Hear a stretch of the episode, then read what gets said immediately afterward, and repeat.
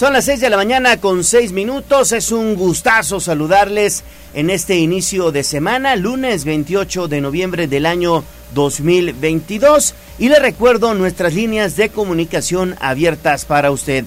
En el estudio al 222 242 1312. Repito, 222 242 1312. Nuestra línea WhatsApp 22 23 90 38 10.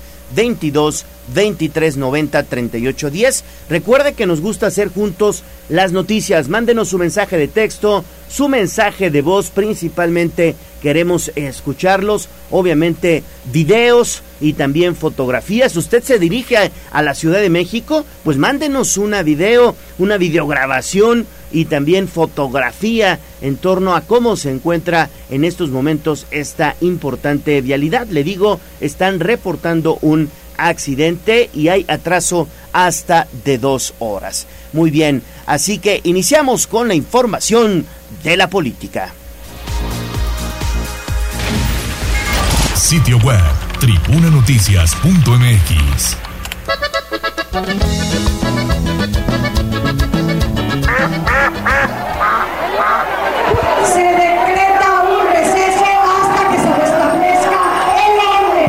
te hagas pato. Vamos con información de la política. En Tribuna Matutina.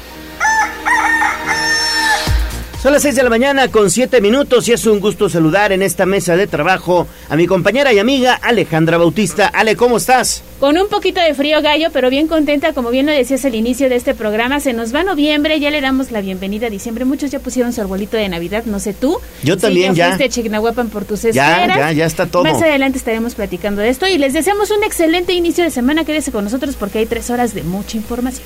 Bueno, pues vámonos entonces con lo que sucedió allá en la Ciudad de México con esta marcha en defensa por la cuarta transformación que encabezó el propio presidente de la República, Andrés Manuel López Obrador. Mi estimado David, te saludo con mucho gusto. Hoy estuviste muy pendiente de esta marcha. Cuéntanos detalles, por favor. Muy buenos días. Ale Gallo, muy buenos días. Pues sí, estuvimos pendientes de esa maratónica y es que así fue la marcha de celebración del cuarto aniversario de la cuarta transformación y Puebla estuvo más que presente. El gobernador de Puebla, Luis Miguel Barbosa Huerta, se dio cita para apoyar de cerca al presidente. De la misma forma, actores políticos como Alejandro Armenta y el secretario de Salud, José Antonio Martínez García. También se encontraba marchando la presidenta de Morena de Puebla, Olga Romero, así como Lisette Sánchez, secretaria de Bienestar, entre otros actores políticos de la escena aquí en Puebla. Desde las 9 de la mañana se veía llegar en su automóvil blanco al presidente de la República, Andrés Manuel López Obrador, al Ángel de la Independencia, lugar donde desde un par de horas antes ya se veían simpatizantes de este movimiento en espera de poder mostrar su apoyo marchando. Fue a las 9 con 15 de la mañana cuando el primer contingente comenzaba a avanzar sobre el paseo de la reforma con rumbo a la plancha del Zócalo, encabezado por el presidente junto a la jefa de gobierno de la Ciudad de México, Claudia Sheinbaum, entre otros eh, pues miembros de su gabinete. La densidad de las personas era tal que por momentos la ayudantía que formaba vallas humanas para ayudar al paso del presidente quedaban superados y no se podían caminar de manera adecuada, entre empujones, pero siempre con consignas como es un honor estar con Obrador. La marcha, que tenía una longitud de aproximadamente 4.6 kilómetros, se extendió por casi seis horas, donde a pesar de la dificultad para caminar y el extenuante calor, AMLO nunca flaqueó y metro a metro tomaba las manos de las personas que se acercaban para tomarse una foto o simplemente saludar al mandatario. Así, llegó a la plancha del Zócalo donde ya se encontraba un cerco que le permitiría subir ágilmente en el camino hacia el estrado donde daría unas palabras. Horas después, en un mensaje en las redes sociales de Claudia Sheinbaum se anunció que según el reporte de la Secretaría de Seguridad Ciudadana se registró una asistencia de aproximadamente 1.2 millones de personas gallo de los 31 estados de la República. Con saldo blanco fue como terminó esta jornada histórica para la sociedad mexicana con algunas personas que se desvanecieron precisamente por el calor, pero nada que no se pudiera controlar con unos servicios paramédicos de primera necesidad, Gallo. Y es que sí, era un mundo, mundo de gente que dio cita ayer en la Ciudad de México, de todos los estados, pues de la República. Pues sí, ahí está mi estimado David. La verdad es que, bueno, pues de acuerdo a estimaciones de eh, la propia Secretaría de Seguridad Ciudadana de la Ciudad de México, bien lo mencionas David, más de un millón de personas pues habrían participado en esta marcha en defensa de la cuarta transformación y ya que estás hablando de desmayos, quien, bueno, pues aparentemente no la pasó muy bien en esta marcha fue el mismo Epigmenio Ibarra, ¿no? Que ya se estaba desmayando por ahí antes de iniciar, creo, ya estaba sufriendo ahí los estragos del, del fuerte sol que hacía, ¿no? Oye, es que muchos se dieron cita muy tempranito. La verdad es que yo creo que muy poca gente se enteró de lo que sucedió con este, pues, integrante de la 4T, muy defensor de el presidente Andrés Manuel López Obrador, pero bueno, pues las imágenes, obviamente, pues sí, acapararon la atención, principalmente del Círculo Rojo, a través de redes sociales. Oye, y mi estimado David, seguimos contigo porque después de esta marcha, el mismo presidente López Obrador, bueno, pues también eh, pronunció un discurso, esto por los cuatro años de su gobierno, lo que ha denominado la cuarta transformación, David. Sí, totalmente, Gallo, como lo comentas. Y es que fue a las tres de la tarde con dos minutos cuando el presidente subió al estrado colocado en la plancha del Zócalo de la Ciudad de México. No se tomó ni un momento para refrescarse.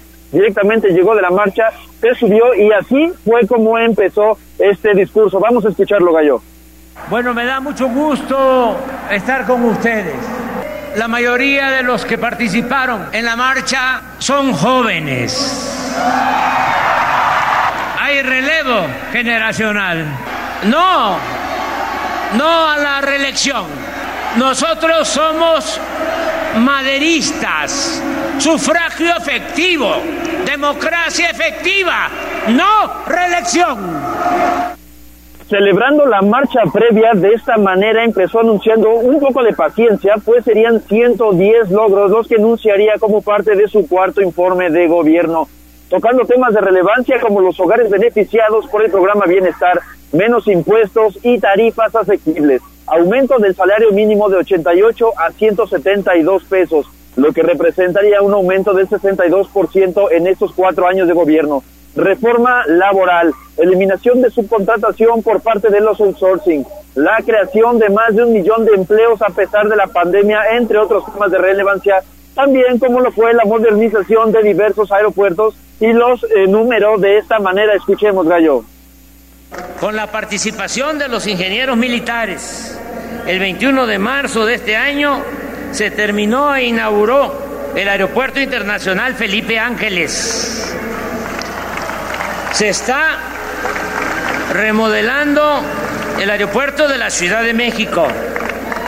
Se modernizaron el de Tuxtla Gutiérrez y el de Chetumal, Quintana Roo. Se está ampliando el de Tepic, Nayarit. Lo mismo se va a hacer con el de Puerto Escondido en Oaxaca. Y está en proceso de construcción el nuevo aeropuerto internacional de Tulum, Quintana Roo. Cayo, otro de los temas que mencionó pues fue la cantidad de inversión que se ha realizado en esa eh, pues en infraestructura carretera del país. Hizo especial hincapié en este tema y justamente lo dijo de esta manera. Escuchemos, Gallo. En cuatro años se han invertido 71.500 millones de pesos en el mantenimiento de 40.516 kilómetros de carreteras, sobre todo libres. Se han terminado 522 kilómetros de carreteras nuevas y libramientos en casi todos los estados del país. El año próximo se inaugurarán las nuevas carreteras de Oaxaca a Puerto Escondido.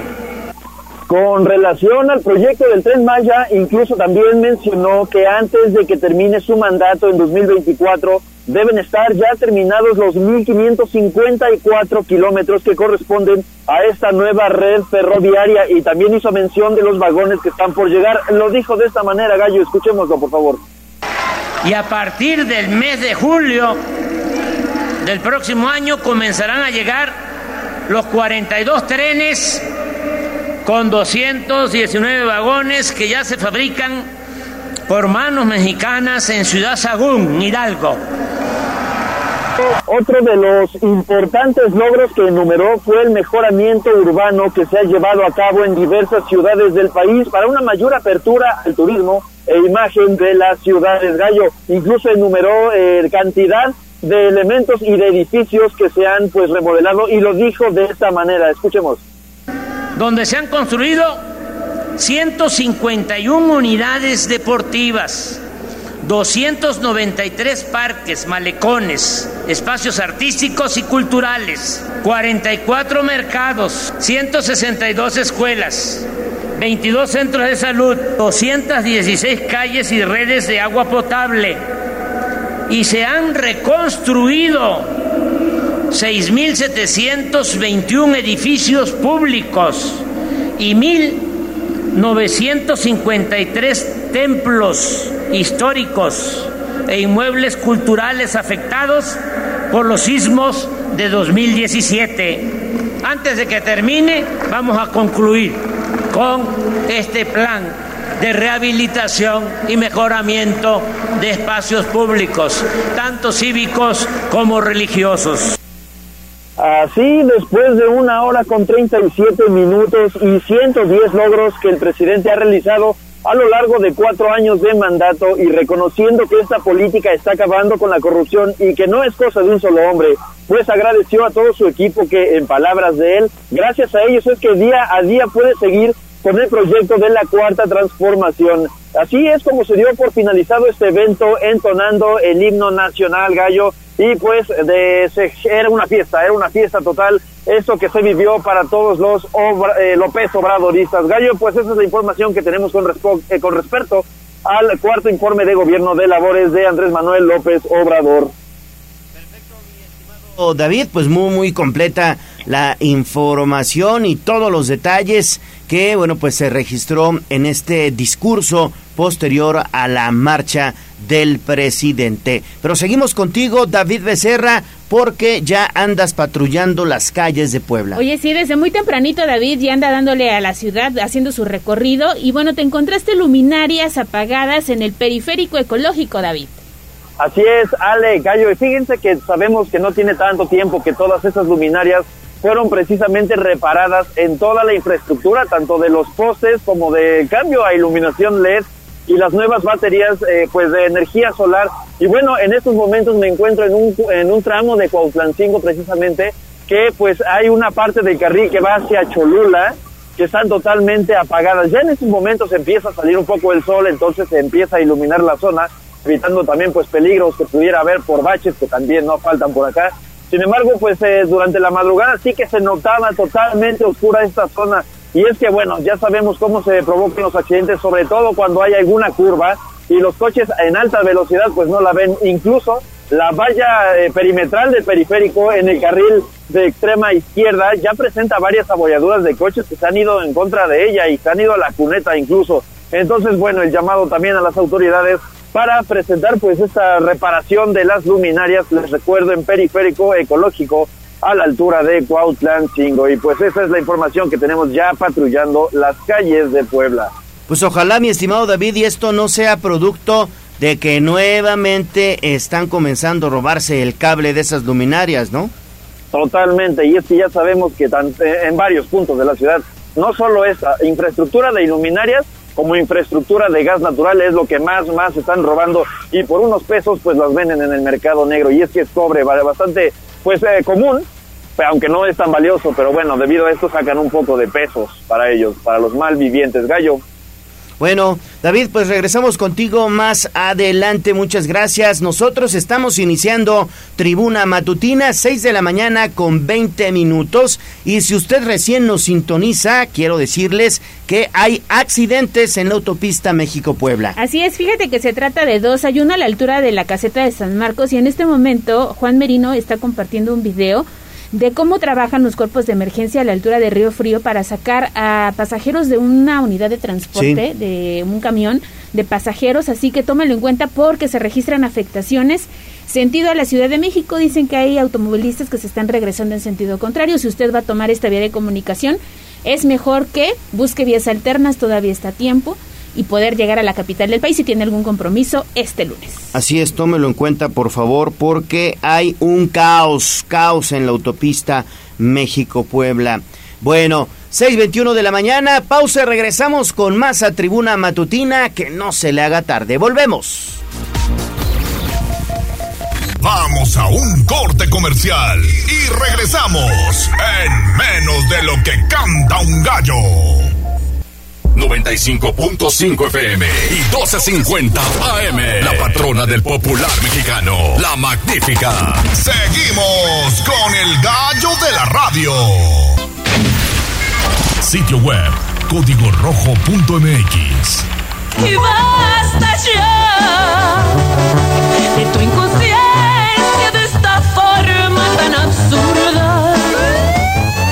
Desde la barrera, respeta la cinta de precaución y para bien la oreja. Comienza la nota roja en tribuna matutina. Son las 6 de la mañana con 24 minutos. Gracias por continuar con nosotros. Le recuerdo que tenemos líneas de comunicación abiertas para usted al 22 23 90 38 10 para que nos mensaje y bueno, pues nos mande el mensajito de voz, el mensaje de texto, los videos, las fotografías.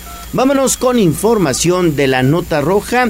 Ya está listo en la línea telefónica Daniel Jacome, porque desafortunadamente Daniel, bueno, pues falleció un alpinista en el Ixtacíhuatl. ¿Cómo estuvo esta situación? Todo parece indicar, les adelanto un poquito, que este especialista en alta montaña subió pues a, esta a esta montaña, a este volcán al Iztaccíhuatl y desafortunadamente ahí pues eh, comenzó a sentirse mal, posteriormente se desmayó y se desbarrancó, es lo que aparentemente sucedió. Pero bueno, Daniel, te saludo con mucho gusto, muy buenos días. Tú tienes los detalles en torno a esta muerte del alpinista ya en el Ista. Adelante, Daniel. ¿Qué tal, Gallo? Te saludo con gusto. Efectivamente, este sábado se reportó el, el fallecimiento de un alpinista quien escalaba el volcán Iztaccíhuatl luego de haber presentado malestar físico. De acuerdo con un acompañante del varón, este se encontraba escalando el volcán inactivo cuando comenzó a decirle que, que sentía dolor en el pecho, tras lo cual se sentó para estabilizarse. Sin embargo, poco después se desmayó. Por lo anterior, los alpinistas que estaban con él acudieron a un albergue para solicitar auxilio por lo que policías de montaña, paramédicos, rescatistas se movilizaron al sitio en el que se encontraba el varón para luego hacerle una revisión. Sin embargo, únicamente confirmaron que ya no contaba con signos vitales. Posteriormente, al lugar se trasladaron a una zona segura, por lo que encontraron con personal con, de la Fiscalía General del Estado, cuyo personal confirmó que no se trató de un hecho violento, por lo que le permitió a los familiares del occiso hacerse cargo del cuerpo gallo. Bueno, seguimos contigo, Daniel. Gracias. Tenemos más información de la nota roja precisamente con Daniel Jacume y es que dan prisión al exedil de Tehuacán. Y este caso que ya lleva bastante tiempo, hablamos de, Felipe Patjane, Daniel. Es correcto, Ale. Pues sí, la Fiscalía General del Estado de Puebla logró obtener sentencia condenatoria contra Felipe de Jesús, exedil de Tehuacán, penalmente responsable del delito de uso de atribuciones y facultades a través de diversos actos de investigación respecto a los delitos que corresponden a los hechos de corrupción, se acreditó que en diciembre de 2018, el hoy sentenciado en su calidad de presidente municipal celebró sin autorización del Cabildo cinco contratos de obra pública con un monto superior a 8 millones de pesos. Lo anterior generó un perjuicio en la administración municipal, por lo que la Fiscalía de Puebla investigó el caso y acreditó acción penal en contra del edil. Eh, con el cúmulo de pruebas que estableció y presentó en audiencia la institución responsable de procurar justicia, el Tribunal de Enjuiciamiento Unitario dictó fallo condenatorio contra Felipe de Jesús, imponiéndole una, una sentencia de seis años, tres meses de prisión. También se determinó el pago de una multa, la reparación del daño por más de 8 millones de pesos y la inhabilitación del sentenciado por 15 años para ocupar algún cargo público, participar en adquisiciones, arrendamientos y servicios u obras públicas. Adicionalmente tendrá suspendidos derechos civiles y políticos por el tiempo de duración de la pena privativa de la libertad, Ale. Bueno, pues ahí está, seis años de prisión para el expresidente municipal de, Tehuacán, Felipe Patjane. Y de Tehuacán, mi estimado Daniel, nos vamos hacia Zacapuastla porque allá se registró una aparatosa volcadura que dejó una persona muerta, ¿no es así, Daniel? Es correcto, Gallo, un muerto y un lesionado es el saldo que dejó un aparatoso choque registrado sobre la carretera Las Lomas, Francisco y Madero, en el tramo que corresponde al municipio de Zacapuastla. De acuerdo con los primeros reportes, un vehículo de la marca General Motors transitaba sobre la citada vialidad y al llegar al punto conocido como La Z, el conductor perdió el control, chocó y luego se volcó. Por lo anterior al lugar se trasladaron paramédicos de la Cruz Roja, Delegación Zacapuaxtla, agentes de vialidad y de Policía Municipal, así como personal de protección civil del municipio. A su arribo, los galenos le realizaron una revisión a las dos personas, tras lo cual corroboraron el deceso de una y trasladaron a la otra a un osocomio, donde su estado de salud hasta el momento se desconoce. Por su parte, personal de la Fiscalía General del Estado se encargó de realizar el levantamiento de cadáver y de ingresarlo al anfiteatro, donde se le practicará la necropsia de rigor gallo. Y en más información contigo, Daniel, porque vaya que está cargadita la nota roja, disparó contra una vivienda en Granjas de San Isidro y lesionó a un menor, pero afortunadamente ya fue procesado según información que dio a conocer la Fiscalía, ¿no es así? Es correcto, Ale. Pues sí, la Fiscalía General del Estado de Puebla logró obtener la vinculación a proceso de Jerónimo, investigado por su posible responsabilidad en el delito de homicidio en grado de tentativa. El 15 de noviembre de 2022, en la colonia Granjas de San Isidro de la ciudad de Puebla, policías municipales aseguraron al imputado toda vez que presuntamente realizó detonaciones de arma de fuego contra un domicilio ocasionándole lesiones a un menor de edad.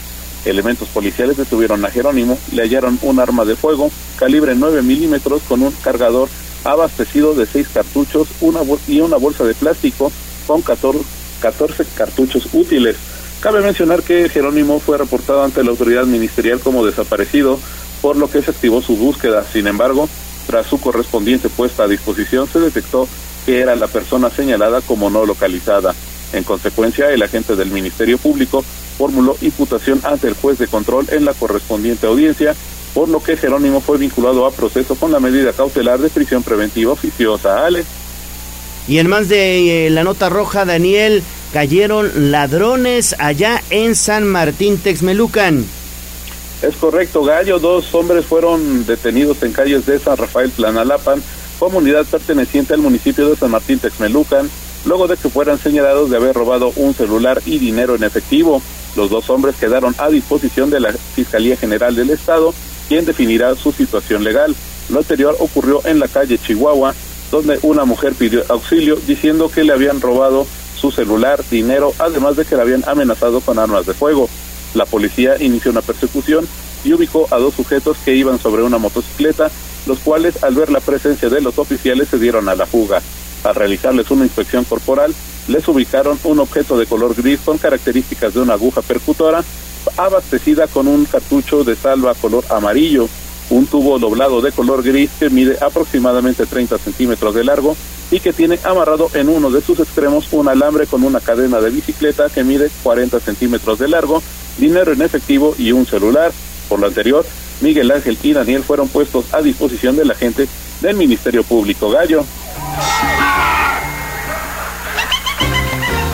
Perfecto, mi estimado Daniel, pues muchísimas gracias y regresamos contigo más adelante. Que tengas un buen día. 6 de la mañana con 32 minutos.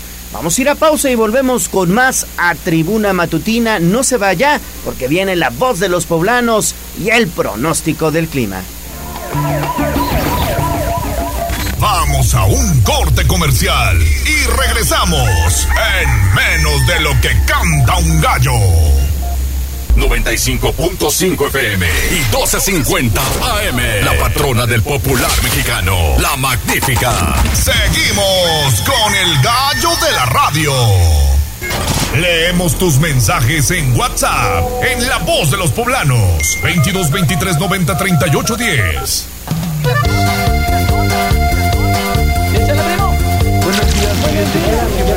Esta es la voz de los poblanos. En Tribuna Matutina también te escuchamos.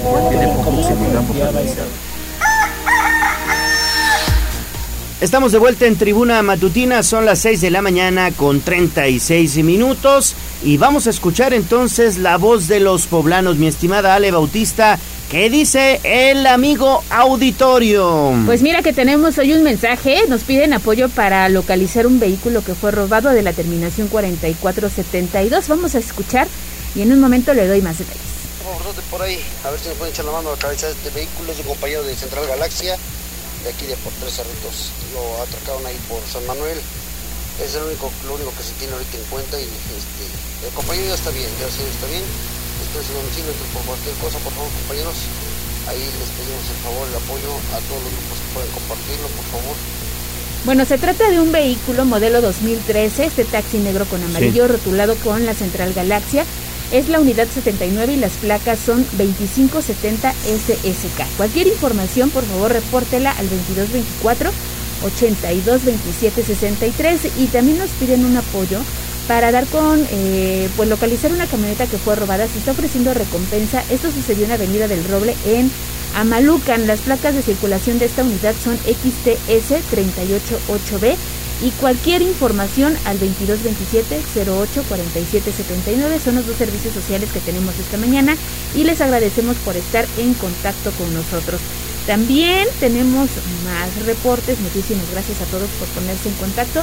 Nos dicen que ya arreglaron las juntas del puente que se ubican ahí en Boulevard de Niño Poblano. ¿Te ah, sí fueron ustedes. Estuvimos haciendo hay un video en la zona, oye, se tardaron, pero ya cumplieron. Ya quedaron. Sí, además es una zona eh, pues que tiene conflicto, ¿no? Porque no sabe si le pertenece a San Andrés, si le pertenece a Puebla, si le entra la autoridad mero en el río Toyac, ¿no? Exactamente. pero ya lo atendieron, así que muchísimas gracias porque ya era una situación de verdad horrible poder circular sobre esa zona porque los vehículos prácticamente caían en tres baches, si no estoy mal, porque eran tres juntas a lo largo de esta vialidad. Así que muchísimas gracias a la autoridad y estaremos compartiendo la información también a través de nuestras redes sociales. Y concluimos porque nos piden apoyo para dar con el paradero de una mujer que fue, que fue reportada como no localizada. En un momento le checo la información también con el la Fiscalía General del Estado porque se trata de Adriana Muñoz Avelino. Ellos hicieron una ficha de búsqueda no es lo oficial, en muchas ocasiones las familias, bueno, pues recurren a poner los datos generales de la persona que desapareció,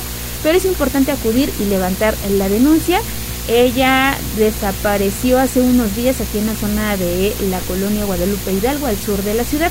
Tiene una cicatriz por quemadura de 4 centímetros en el lado eh, izquierdo de la cara y dicen que también una marca en la muñeca derecha. Así que bueno, pues cualquier información que ayude a dar con el paradero de esta mujer de nombre Adriana Muñoz Avelino, se lo vamos a agradecer y compartimos la información a través de arroba tribuna Pues bueno, pues ahí está. Leo. Sí, muchísimas gracias y lo invitamos a que bueno pues continúe en contacto con nosotros al 22 23 90 38 10, repito 22 23 90 38 10. Mientras tanto, cuando son las 6 de la mañana con 39 minutos.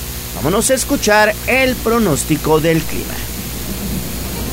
Atención, porque hoy lunes 28 de noviembre arrancamos con un pronóstico de viento con velocidad de 4 a 16 kilómetros por hora, lo que representan ráfagas de viento. Al igual que la temperatura mínima será de 10 grados centígrados entre las 6 y 7 de la mañana y la máxima de 24 a las 15 horas. En Tribuna Vigila te recomendamos el uso de bloqueador, pues tenemos un día parcialmente soleado. Aquí el reporte de clima por Andy Lezama. Sitio web código rojo.mx. Y basta ya de tu inconsciencia de esta forma tan absurda. Desde la barrera, respeta la cinta de precaución y para bien la oreja. Comienza la nota roja en tribuna matutina. Faltan 20 minutos para las 7 de la mañana y vamos con el otro bloque de información policiaca. Y es que ya se lo adelantaba en nuestro resumen inicial, se registró un fatal accidente allá en la Cuagnopala, en Oaxaca. ¿No es así, Avi? Te saludo con mucho gusto. Buen día. ¿Qué tal, Gallo? Excelente mañana, te saludo con mucho gusto. Pues efectivamente te comento que cuatro personas muertas, el saldo de un choque que se registró en la autopista Coacnopalan, Oaxaca. Y es que el lamentable hecho sucedió la mañana del sábado a la altura de la entrada del municipio San Gabriel Chilac.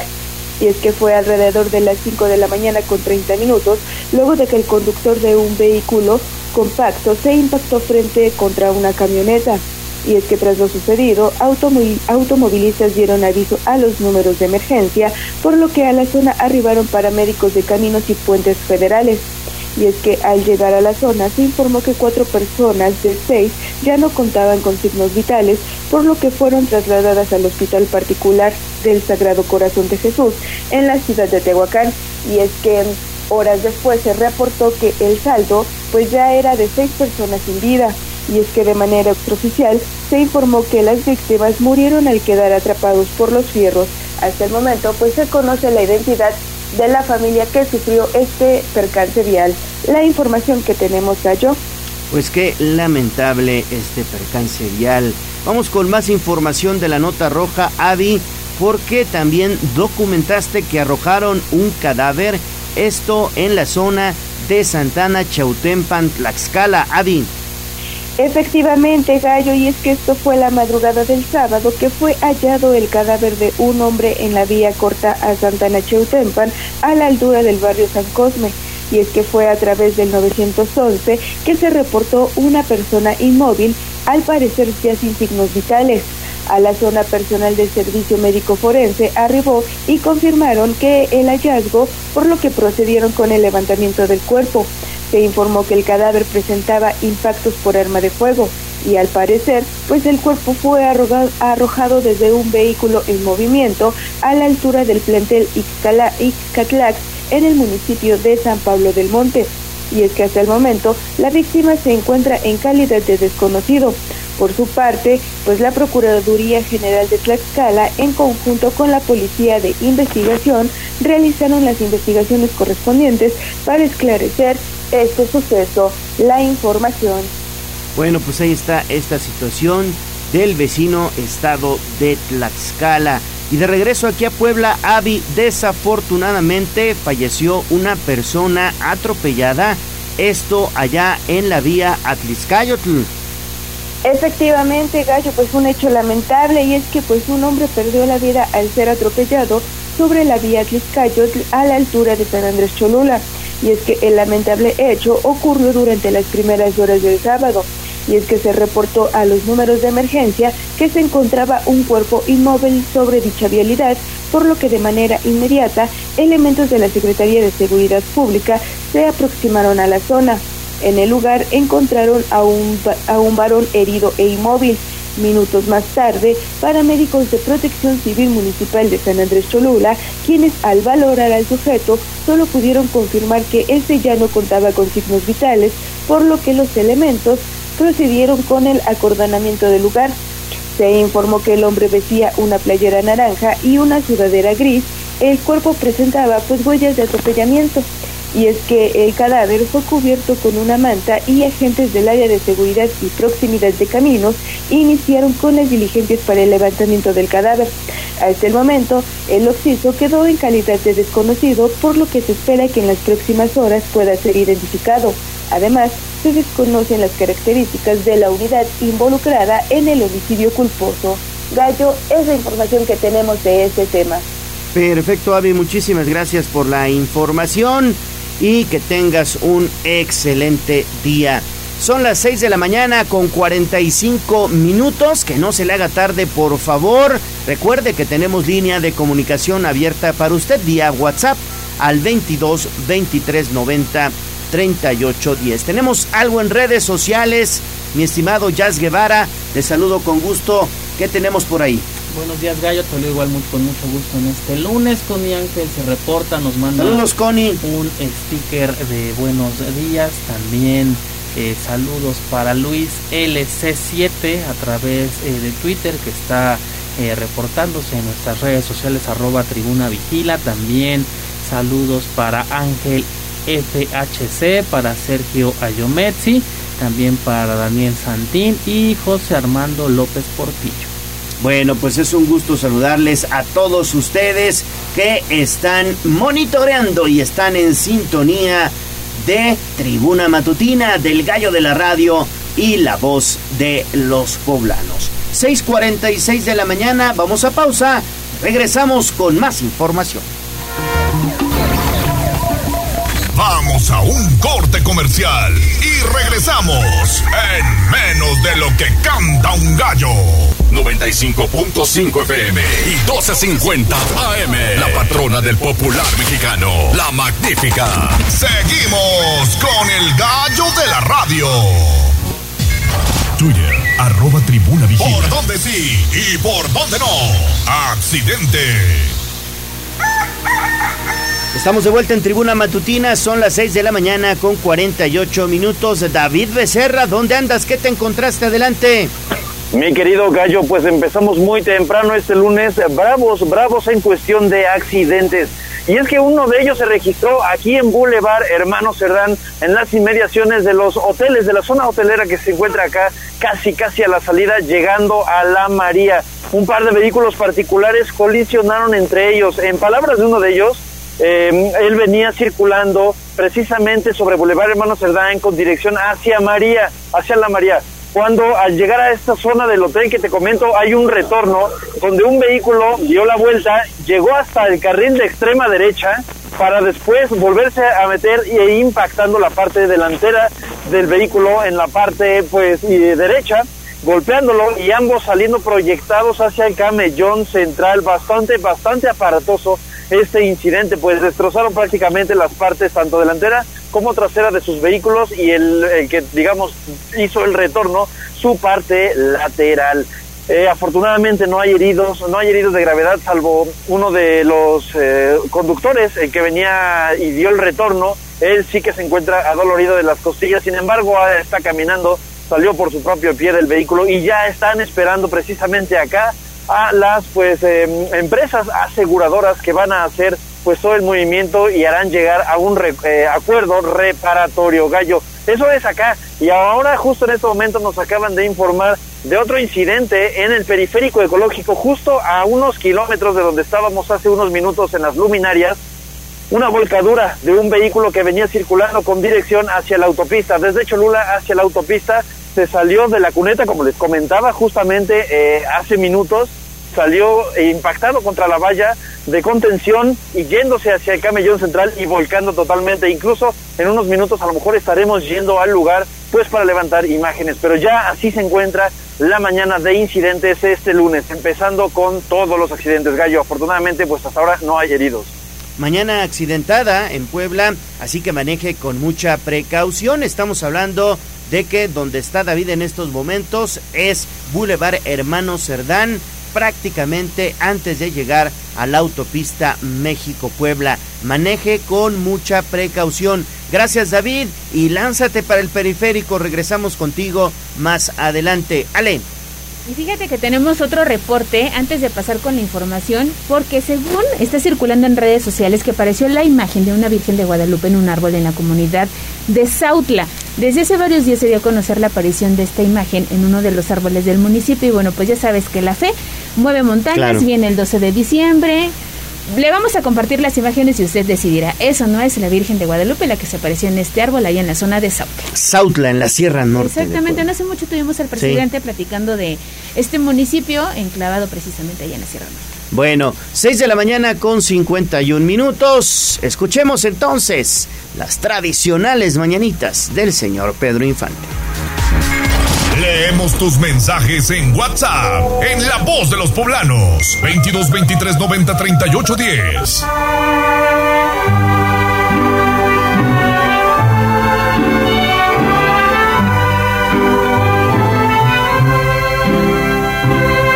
En la fresca y perfumada mañanita de tu santo, recibe mi bien amada la dulzura de mi canto encontrarás en tu reja un fresco ramo de flores que mi corazón te deja, chinita de mis amores.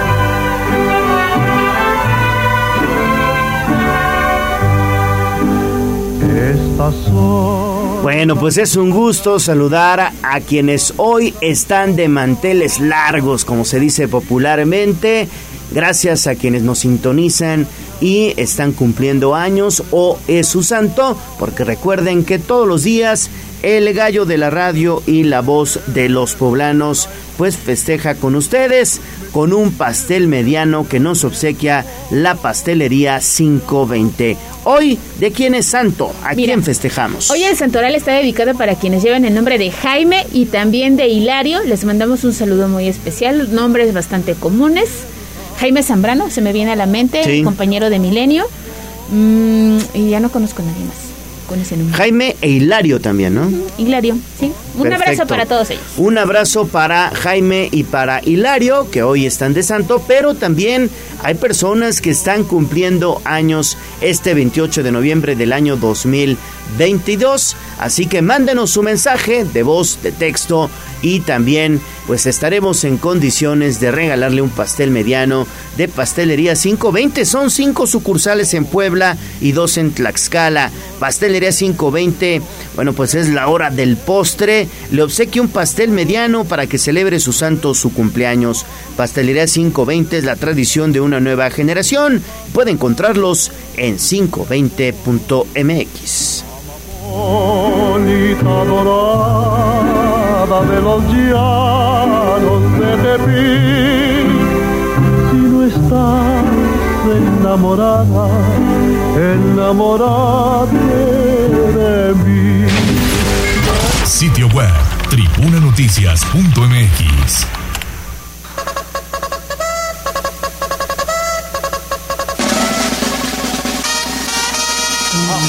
más allá del pueblo y la zona conurbada. ¿Qué pasa en nuestras localidades vecinas?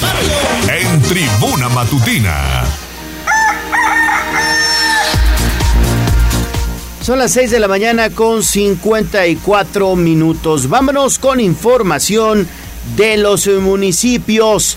Mi estimada Angie Velasco, te saludo con mucho gusto. ¿Qué nos tienes de Izúcar de Matamoros en este inicio de semana? Adelante Angie, muy buenos días. ¿Qué tal? Buenos días.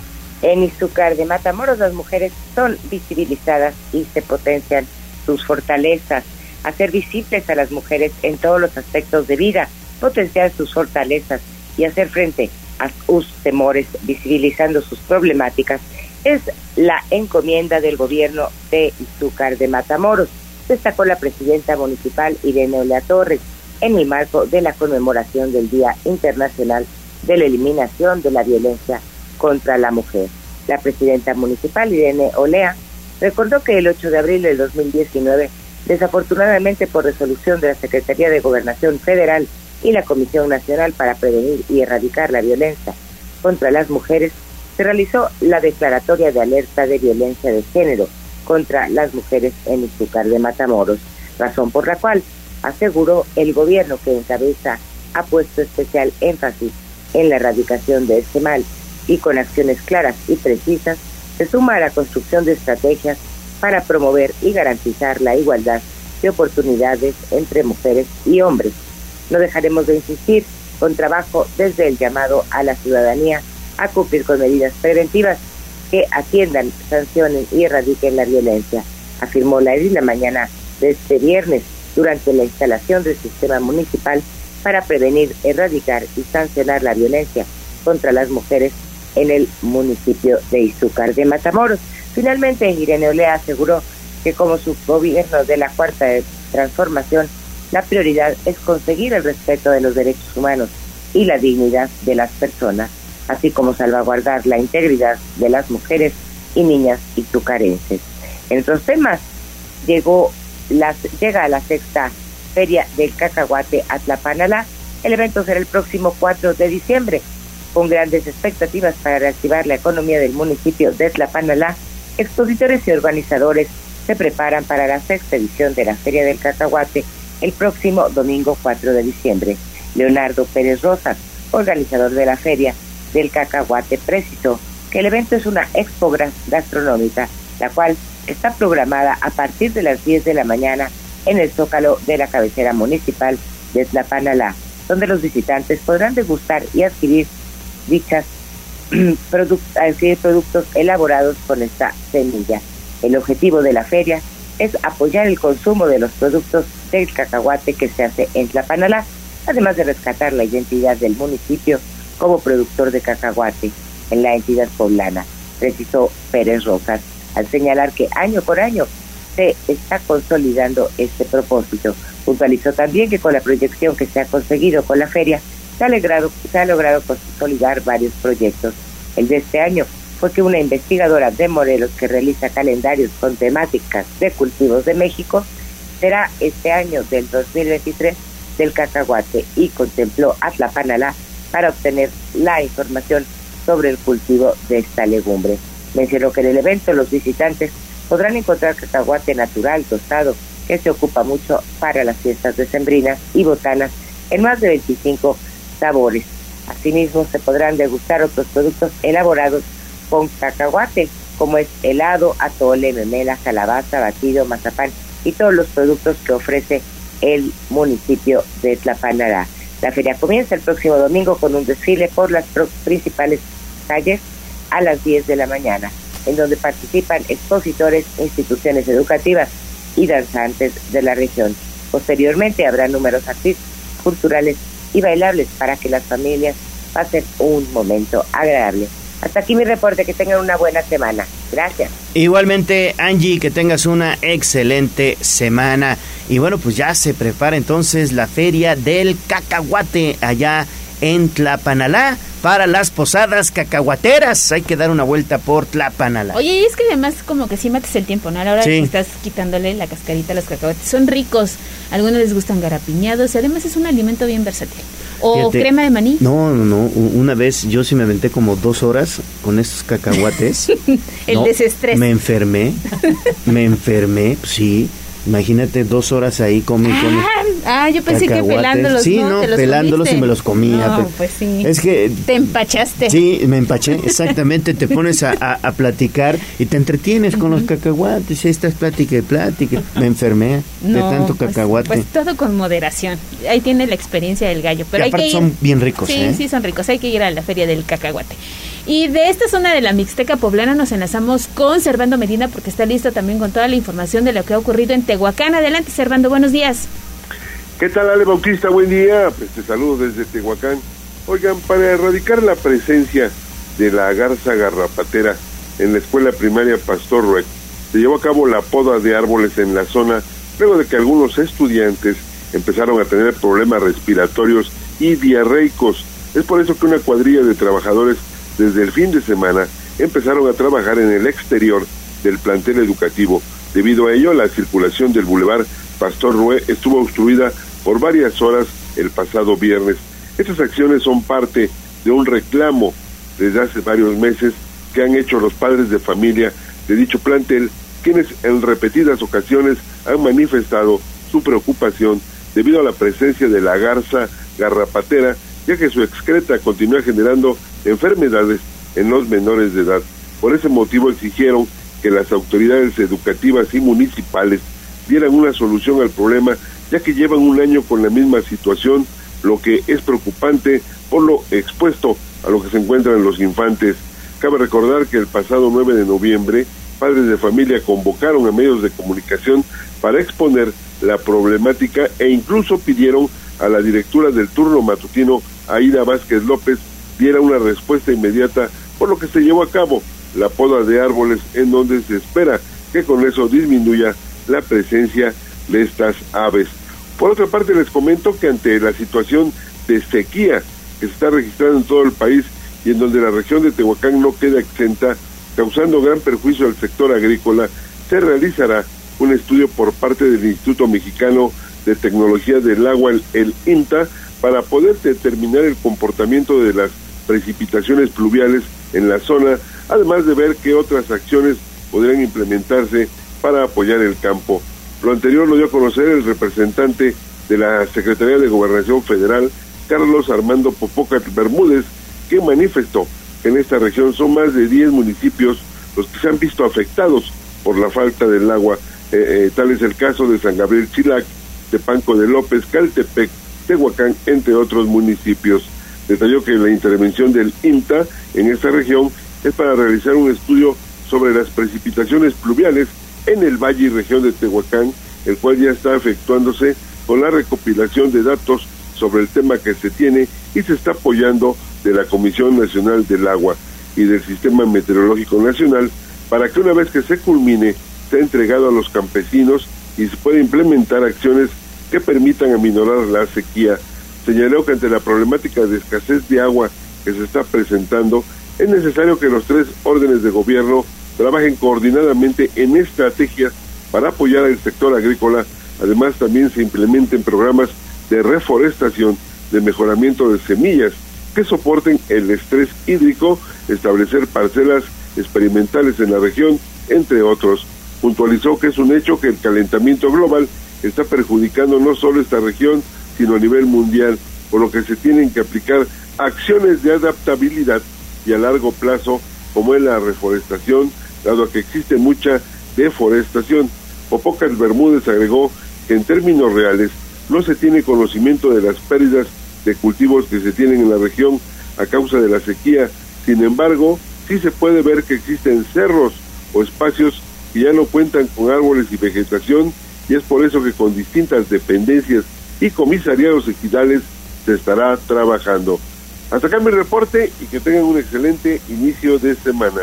Igualmente para ti, estimado Servando, que tengas un excelente inicio de semana. Siete de la mañana con cuatro minutos, siguen registrándose accidentes. Vamos a ir a pausa y regresamos con David Becerra. Vamos a un corte comercial y regresamos en menos de lo que canta un gallo.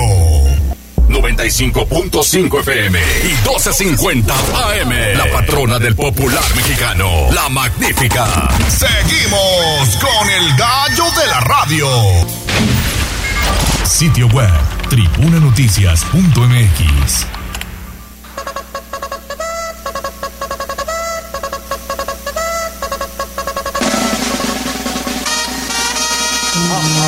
Más allá del pueblo y la zona conurbada. ¿Qué pasa en nuestras localidades vecinas? En Tribuna Matutina. Son las 7 de la mañana con 7 minutos. Vámonos con nuestras localidades vecinas porque este fin de semana ya inició la Feria del Árbol y de la Esfera allá en Chignahuapan. ¿No es así, Liliana? Te saludo con mucho gusto. Muy buenos días. Buenos días, Gallo. También te saludo con mucho gusto, igual que al auditorio, efectivamente con la espectacular actuación de la cantante Ana Bárbara, que presenciaron alrededor de 3.500 personas, y la coronación de Lisset Primera. Este fin de semana se inauguró la edición número 26 de la Feria del Árbol y la Esfera Chignahuapan 2022. Lorenzo Rivera Nava, alcalde del pueblo mágico, destacó el enorme impulso del gobierno estatal al turismo y la cultura. Mencionó que hoy la Feria del Árbol y la Esfera, a la que se espera una afluencia de hasta 290 mil visitantes, es un referente no solo a nivel región, sino incluso nacional. Agregó que se trata de una oportunidad para mostrar la riqueza cultural de Chignahuapan y para que artesanos, comerciantes y prestadores de servicios activen su economía, ya que se espera una derrama económica superior a los 270 millones de pesos. Catalogada como una de las ferias más importantes de la entidad de esta vigésima sexta edición cuenta con la expo forestal, agrícola, área comercial, de entretenimiento, pabellón de pueblos mágicos y por primera vez una pista de hielo de más de 400 metros cuadrados. Y bueno, pues en Chignahuapan el 80% de las familias se dedican a la elaboración de esferas y adornos navideños y para este año se prevé una producción cercana al medio millón de figuras de vidrio. Además se pondrán a la venta 15 mil árboles de pino, estos cultivados en las montañas de la región. Cabe mencionar, Gallo Auditorio, que la feria podrá visitarse desde pues, este fin de semana, esta inició el 25 de noviembre y estará disponible hasta el próximo 4 de diciembre de este año. Es el reporte. Bueno, pues ahí está entonces la información. Hay que ir a Chignahuapan por esferas. Yo ya, la verdad, ya fui por mis esferas. Ya tu arbolito. Ya, ya, ya, ya. Te Voy a, adelantaste, Leo. voy, voy a presumirles mi árbol de Navidad en redes sociales. Así que si ustedes buscan el gallo de la radio en TikTok y también estamos en Instagram como Leo Torija y también estamos en Twitter como arroba Leonardo Torija con X. Ahí les voy a presumir mi árbol de Navidad con esferas de Chignahuapa. Mira que mucha gente eh, sí se adelantó, ya veía imágenes el fin de semana de que habían puesto su arbolito de Navidad. Yo en lo personal y particular me voy a esperar hasta después del 12 de diciembre. Después del 12 de diciembre, después de la Virgencita, ya viene el Como, arbolito. es- no sé, es como tradición, mucha gente incluso así lo, lo acostumbra, pero digo, si ya lo puso está bien y ojalá nos pueda compartir una imagen y decirnos, ¿no? Si compró sus esferas tradicionales en el municipio de Chignahuapan, que además, mira, se han lucido, Sí, porque veía sí, unas, este incluso con las la cara de tu mascota pintaditas, veía otras de muchos colores que parecen como dulces, o algunas que hacen alusión a los juegos mexicanos, como A el trompo, al valero, al trompo. y se ven bien bonitas. Hay unas pena. piñatas preciosas también Esas en no esfera. Sí, unas piñatitas chiquitas en esfera, muy bonitas. Y Muy, a mí hay muy unas en bonitas. particular que me gustan, esas que tienen como forma de... Ay, se me fue la... Como las que se comen las ardillas. Ah, sí, sí, como bellotas. Bellotas. Sí, muy, muy padres, muy, muy bonitas, padres. Sí, pero bueno, pues si tiene la oportunidad, visite Chignahuapan. Vayan, vayan, porque es un trabajo 100% artesanal, ¿eh? Bueno, de regreso a Chignahuapan, vamos a Puebla porque, bueno, pues aquí en Puebla capital, desafortunadamente, varios poblanos no sufrieron, sufrimos, sufrimos con la derrota ante Argentina y varios, prácticamente decenas y familias enteras se dieron cita para disfrutar de este partido en la pantalla que colocó el Ayuntamiento de Puebla allá en el Zócalo de la ciudad. ¿No es así, Lili? Adelante con la información. Gracias, Gallo.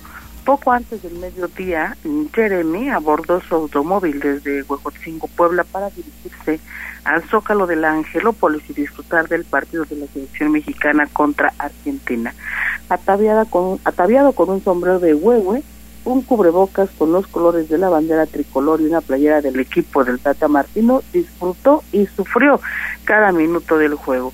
Al final de los 96 minutos del encuentro se dijo desencantado, pero aún con fe en el equipo nacional.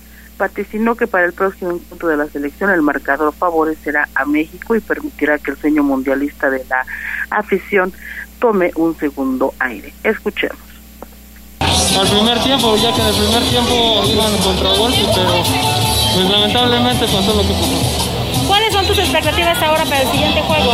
Pues tenemos que tener las expectativas altas porque sí o sí ganar. Así que le vamos a dar un, un 3-0 para poder ganar. ¿Cuál es tu nombre? ¿De qué colonia vienes? Vengo de Huevoxingo, de Santa Ana del Gracias.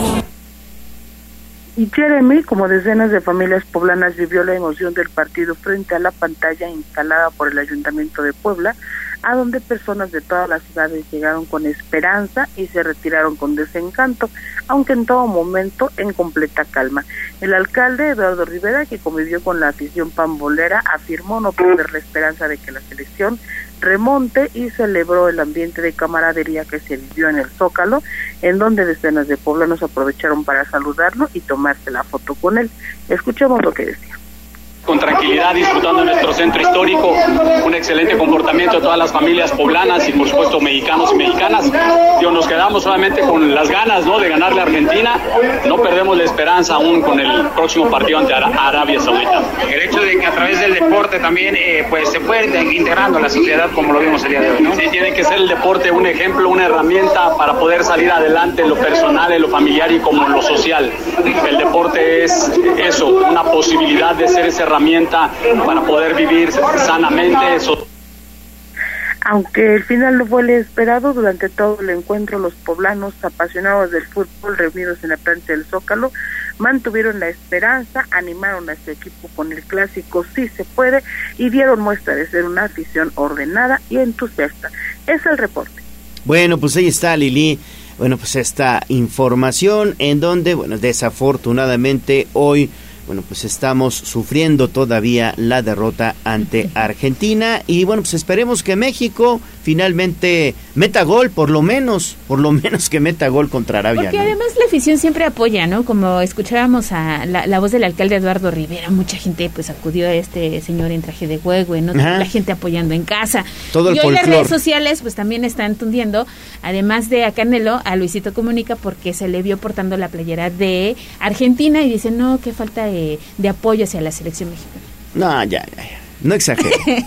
Yo No no, sé, exageren, Rick, por pero favor. pues hay opiniones encontradas. Oye, pues también eh, comentar que Puebla Capital comenzó a despedir el año a lo grande, ya que con la presentación del grupo Cañaveral de Humberto Pavón, a iniciativa evidentemente del Ayuntamiento de Puebla, se hizo vibrar, bailar y gozar a quienes se dieron cita en el Paseo Bravo para disfrutar de este espectáculo gratis. Fue así que la Avenida Juárez se transformó por una noche en una gran pista de baile donde el presidente municipal, Eduardo Rivera, compartió con los ciudadanos, bueno, pues también visitantes y turistas, la experiencia musical del güiro, los timbales y las congas de esta agrupación mexicana. Y es que se trató de un show que cautivó a sus asistentes a lo largo de dos horas lo que creó un ambiente de fiesta y unión fomentando al mismo tiempo un acercamiento obviamente a las actividades artísticas que el ayuntamiento de Puebla pues ha gestionado para hacer llegar la cultura a todas partes. Vámonos con información de la economía Tribuna Noticias. Poderoso caballero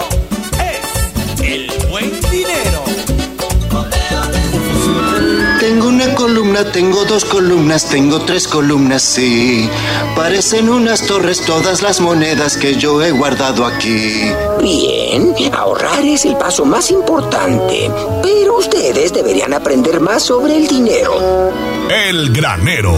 Aquí nuestros consejos de economía. En Tribuna Matutina. 7 de la mañana con 17 minutos. Seguimos con Liliana Tecpanecatl porque el precio del gas LP registra una ligera disminución. Lili, ¿en cuánto vamos a comprar el tanque de 20 kilos? Ale, la Comisión Reguladora de Energía publicó la lista de los precios del gas licuado de petróleo vigentes para la semana del 27 de noviembre al 3 de diciembre. Y para el caso de los municipios de la zona metropolitana y Puebla Capital, el kilogramo de combustible costará 20 pesos con 19 centavos. El litro de gas estará en 10 pesos con 90 centavos, de modo que el cilindro de 20 kilogramos tendrá un precio de 403.80 pesos. Se trata de la región 154 del estado y considera municipios como Puebla, Atlixco, San Andrés y San Pedro Cholula, San Martín Texmelucan y Amozoc. Los precios más bajos del combustible esta semana se registrarán en la zona 200. Ahí el tanque de 20 kilos costará 391.2 pesos. El precio del kilo es de 19,56, el del litro de 10,56 y en esta zona se ubican Chichiquila, Chilchotla y Quimixtlán. Mientras que en la región más cara, para los precios del gas esta semana continúa siendo la 201 y ahí el precio del cilindro será de 429 pesos con 20 centavos, toda vez que el precio del kilo es de 21 con 46, el del litro es de 11 con 59 y esta zona incluye municipios como Amixtlán, Huitzilán de Cerdán, Onotl, Xochitlán de Vicente Suárez y Soquiapan. La recomendación de cada semana es evitar abusos, hacer valer sus derechos como consumidor y bueno, pues para ello es necesario revisar la lista completa de precios del gas licuado de petróleo en la página de la CRE. Es el reporte. Bueno, pues ahí está Lili, muchísimas gracias. Ligera disminución Sí. en los precios del el gas. 7 de la mañana con 19 minutos. Vamos a ir a pausa y regresamos con más información aquí a Tribuna Matutina. Volvemos. Vamos a un corte comercial y regresamos en menos de lo que canta un gallo. 95.5 FM y 12.50 AM. La patrona del popular mexicano, la magnífica. Seguimos con el gallo de la radio. Sitio web, tribunanoticias.mx.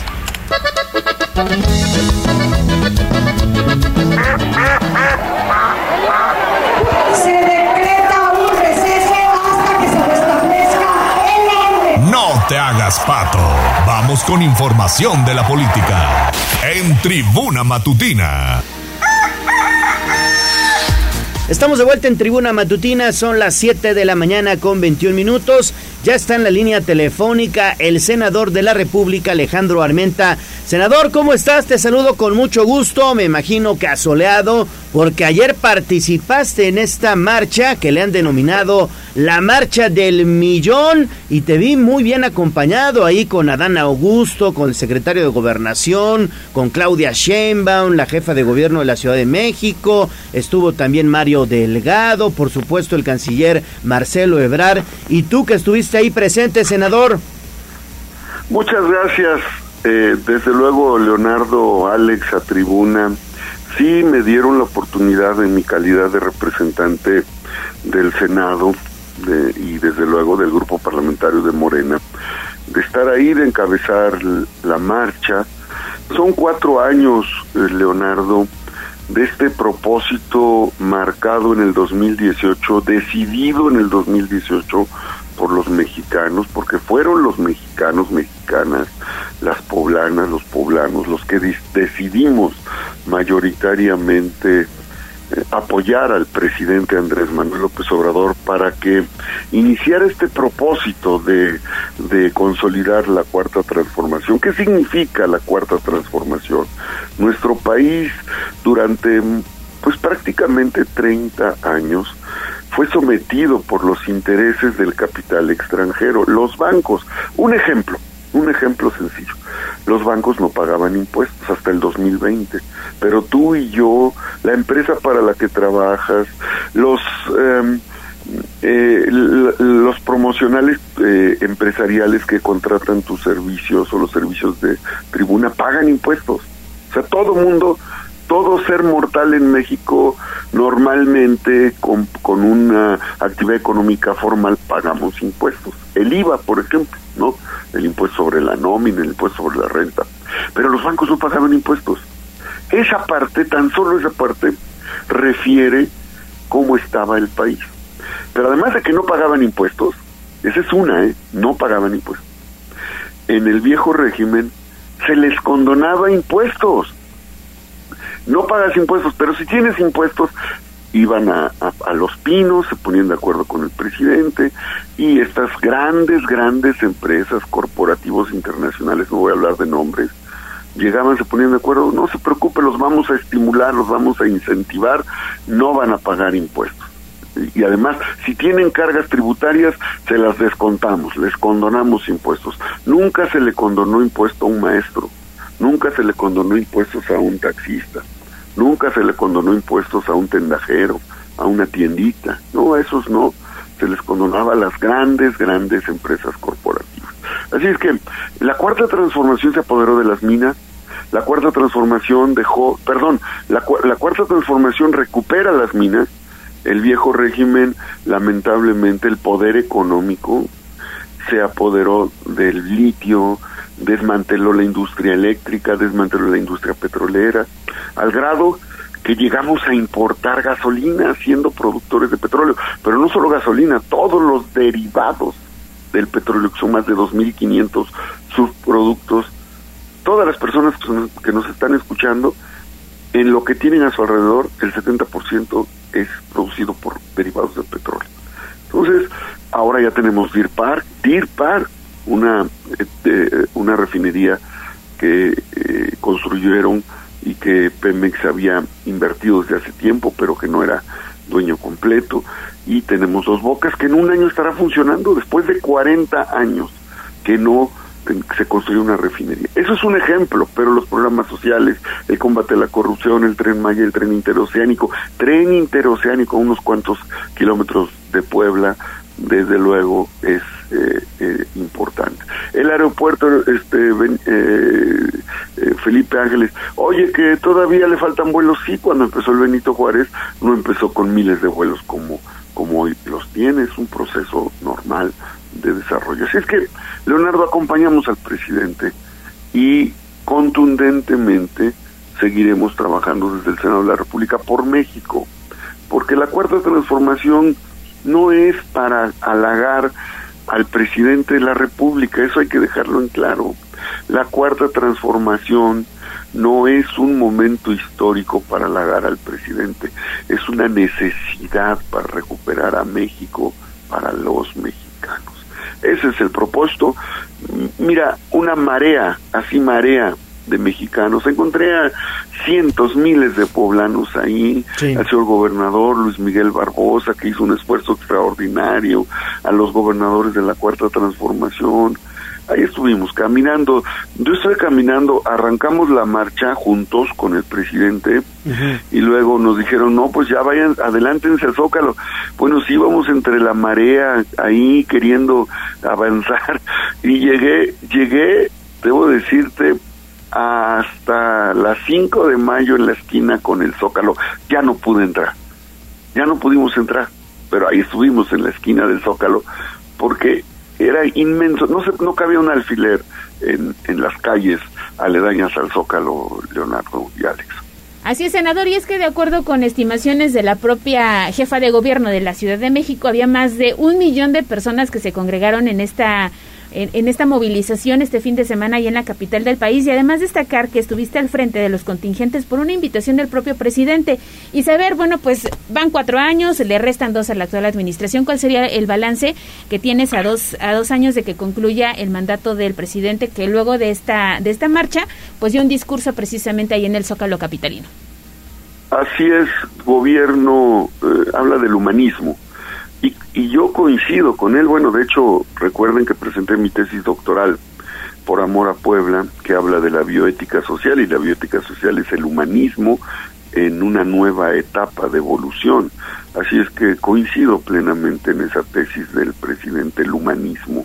El humanismo tiene que ver con atender derechos humanos, que los gobiernos con ética, con moral, ajenos a la corrupción, al abuso del poder, al saqueo, al aprovechamiento de estar en un cargo público, eh, eh, que la acción concreta de quienes somos representantes en un poder legislativo, eh, ejecutivo, sea gobierno federal, estatal o municipal, quienes están, se encuentran en el poder judicial, que entiendan que su responsabilidad es hacer justicia, no hacerse justicia para hacerse de negocios.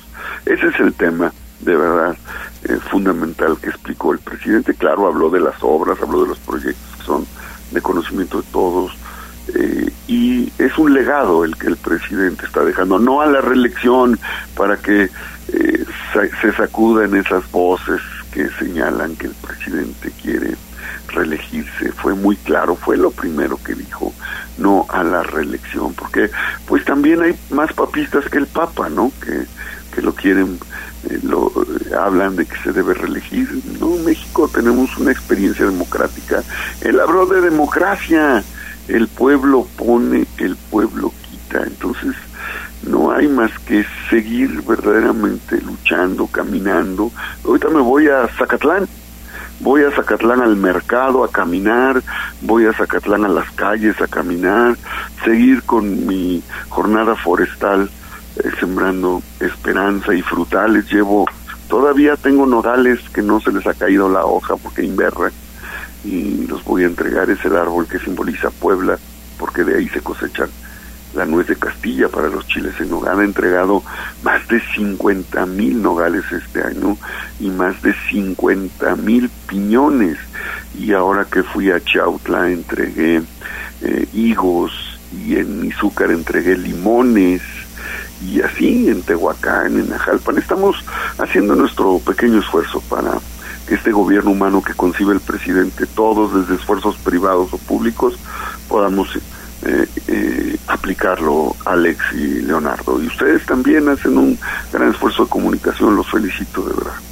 Senador, pues muchas gracias y que tengas una excelente jornada allá en Zacatlán de las Manzanas, donde se está llevando a cabo, entiendo, la feria de la sidra y del queso, mm, allá en Zacatlán. Allá estaremos al rato tomándonos una sidrita, una nada más. una nada más. Qué envidia, envidia. Órale. Fuerte abrazo, ¿eh? Buena semana. Siete de la mañana con 31 minutos. Vamos a escuchar la recomendación del libro de la semana. Sitio web tribunanoticias.mx. Si algún día extrañaras mi cariño, solo ponme en tu libro de recuerdo. El libro de la semana con Alejandra Fonseca en Tribuna Matutina.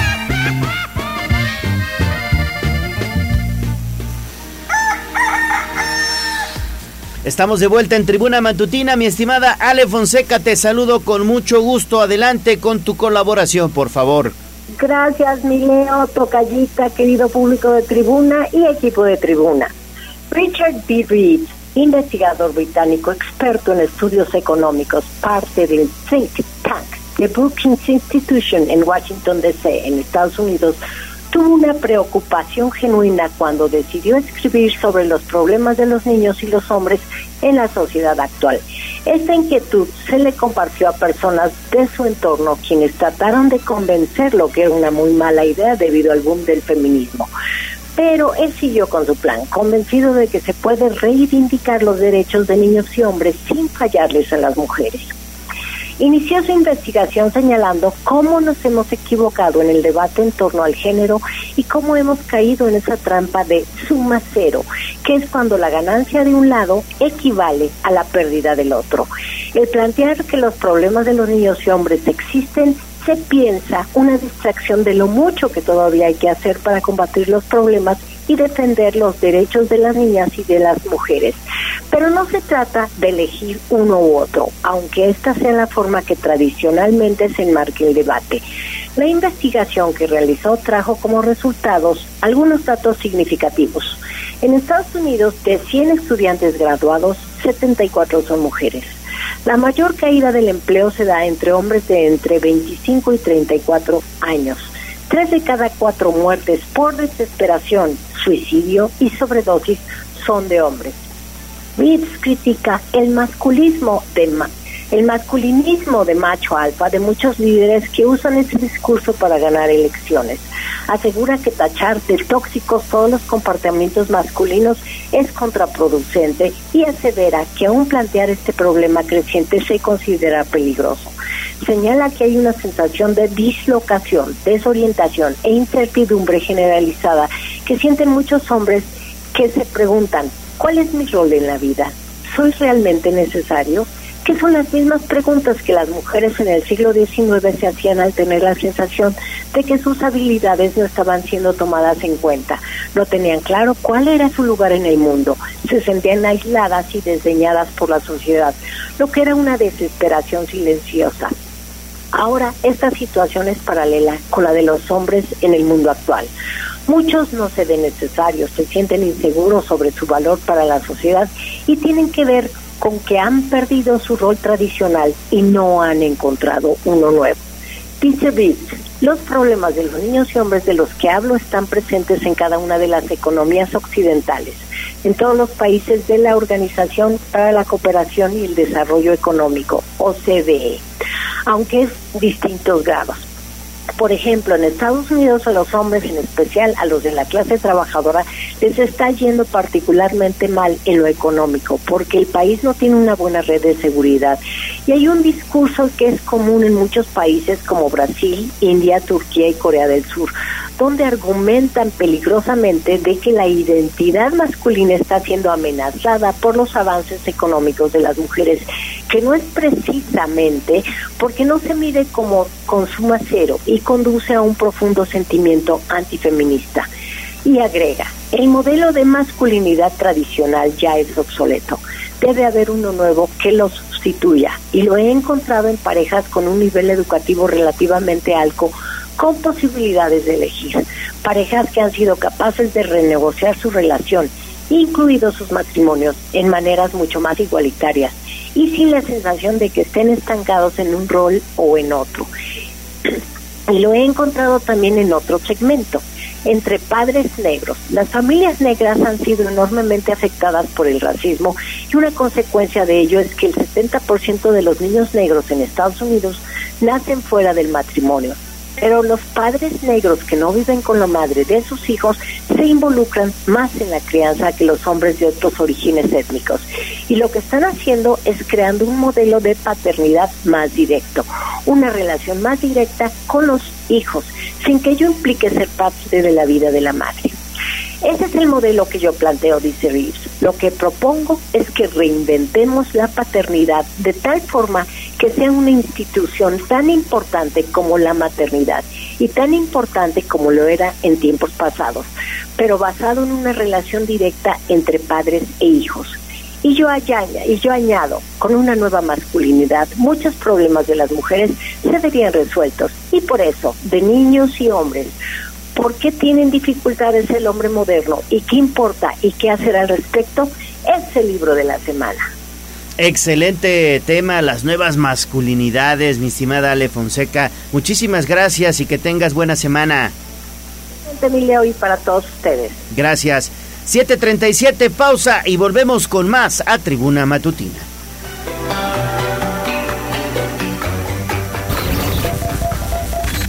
Vamos a un corte comercial y regresamos en menos de lo que canta un gallo.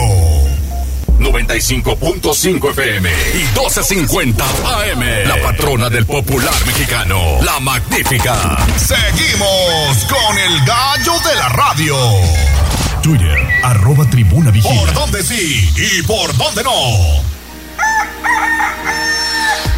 ¿Dónde andas, mi estimado David? Adelante con tu información, por favor.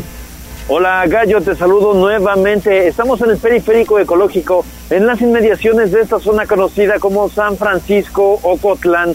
Y es que te comento que en estos momentos servicios forenses realizan pues las indagatorias debido a eh, pues el hallazgo del cadáver de un hombre que se presentó muy temprano esta mañana. En palabras de algunos testigos, el hecho habría sucedido alrededor de las 3 de la mañana, donde se habrían escuchado al menos cinco impactos por arma de fuego, pues que habrían hecho que el hombre perdiera la vida. Según esos testigos, el hombre fue alcanzado por dos sujetos en una motocicleta que pues al llegar hacia él en esta calle que se encuentra en esta zona, pues eh, atentaron contra su vida. Cinco disparos, aún no se sabe cuántos de ellos habrían impactado en este hombre de alrededor entre 35 y 45 años de edad.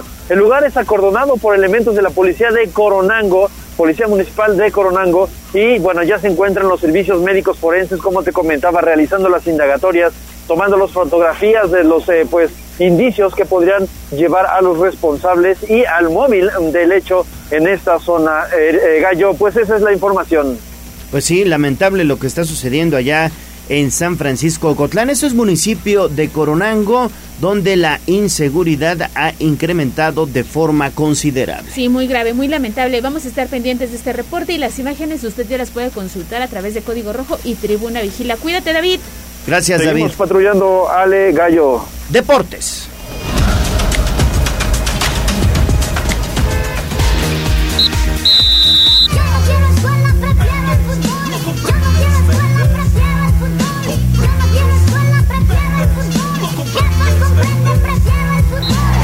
Fútbol, béisbol, lucha libre, automovilismo y todo el mundo del deporte con Ernesto Romero, Mario Montero y José Luis Sánchez Solá, el Chelis.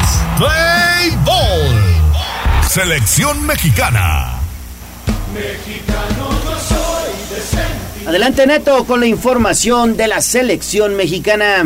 Gracias, Gallo. Muy buenos días. Buenos días a todo el auditorio. Vámonos con la información deportiva porque pues lo que sucedió el pasado sábado donde México pues fue ordenado, disciplinado en la marca y por momentos pues daba la impresión de que estaba ahogando las salidas del conjunto argentino que dependían de las decisiones de Lionel Messi, su máxima estrella, pero pues el orden solamente le duró 64 minutos cuando cayó la primera anotación del partido por medio del astro del Paris Saint Germain que significó el principio del fin a las aspiraciones del Tri de buscar un resultado positivo. México pues no pudo evitar la derrota 2-0 ante el conjunto de Argentina. La segunda anotación llegó por parte de Enzo Fernández quien había ingresado a los 57 minutos para cambiarle la cara a los sudamericanos que ahora respiran y recuperan el paso en el grupo C, mientras que México pues mostrando muchísimas deficiencias en algunas de sus individualidades, como Andrés Guardado que se vio sin un buen estado físico, tuvo que abandonar el terreno de juego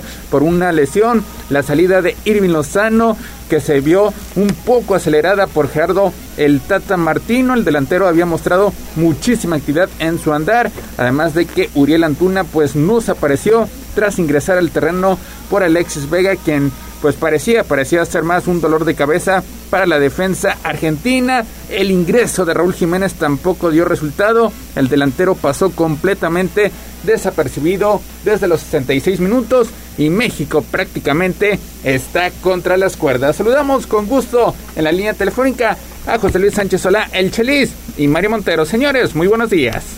Buenos días, buenos días tengan todos. Una desgracia, ahorita platicamos. Mario, ¿cómo estás? Buenos días, Neto. Buenos días, Gallo. Buenos días, Feliz. Buenos días al auditorio. Pues sí, lamentablemente a México no se le dan las cosas el sábado. Acaba llevándose una derrota dolorosa ante Argentina. Messi aparece a hacer lo que sabe hacer en algún momento. Luego de ahí, Argentina aprovecha el error defensivo que tenía que venir en algún momento, lo aprovecha bien y con eso pues le basta. Además de que México simplemente es totalmente inoperante adelante, no le mete gol ni al arco iris y pues vemos ahí precisamente la situación. Un tiro a gol en dos partidos en el Mundial es algo muy pobre. México no genera y eso es, eso es lo que cuesta porque el nombre del juego es meter gol. Claro. Mi estimado Chelis, ¿qué te pareció la selección en este juego contra Argentina? Gallo, buenos días. Yo no, yo no coincido con que México eh, hizo un buen primer tiempo, tuvo al rival. Ese no es el juego. El juego es, sí, contener al rival y tú tener tus opciones de gol. Y México renunció totalmente a tener opciones de gol con la, con la formación inventada que puso el señor entrenador, inventada porque nunca la entrenó. Y cuando las dos veces que la ha jugado no le ha resultado y entonces en un pizarrón o en una pantalla, en un point de esos, tú no puedes hacer un partido con tanta trascendencia para el equipo mexicano, independientemente que poco Parece que ahí se está yendo ya la comunicación con, con Chelis y eh, bueno, pues sí, evidentemente la verdad es que México no tiene eh, poder ofensivo, no tiene variantes, está más que chato al frente, los delanteros no dan una, y es lo que estás comentando, Chelis, renunciaron prácticamente al ataque, ¿no? Sí, renuncian, renuncian al ataque, renuncian a, a, crear opciones de gol, y el entrenador de Argentina en el segundo tiempo, al ver lo que estaba sucediendo, porque Argentina juega con tres contenciones en el primer tiempo, prescinde de uno y mete a Fernández, mismo Fernández que hace que se libere un poco más Messi, y en dos jugadas en, el- en las cuales no existía el contención mexicano nominal, que es Álvarez, a cinco metros no puedes marcar a Messi en, en la primera jugada. Y en la segunda jugada desocupa su lugar Messi, para que otro jugador que llegaba de atrás ocupara ese lugar llamado Fernández y aprovechara ese movimiento sin pelota de Messi para que al final de cuentas el equipo mexicano cayera 2-0 ante un equipo mexicano totalmente sin brújula, sin dirección, sin liderazgo. Lozano no lo sacan. Lozano quiso salir del partido porque estaba cansado. No hay un solo jugador de México que le diga, ¿estás cansado? El público mexicano también está cansado de que no le damos resultados. Y entonces te quedas acá a ayudarnos, estés cansado no estés cansado. No, no lo sacaron, él pidió el cambio. Y entonces eh, te das cuenta que es un equipo que unos hacen como que juegan y otros hacen como que, que, que entrenan o que son entrenadores.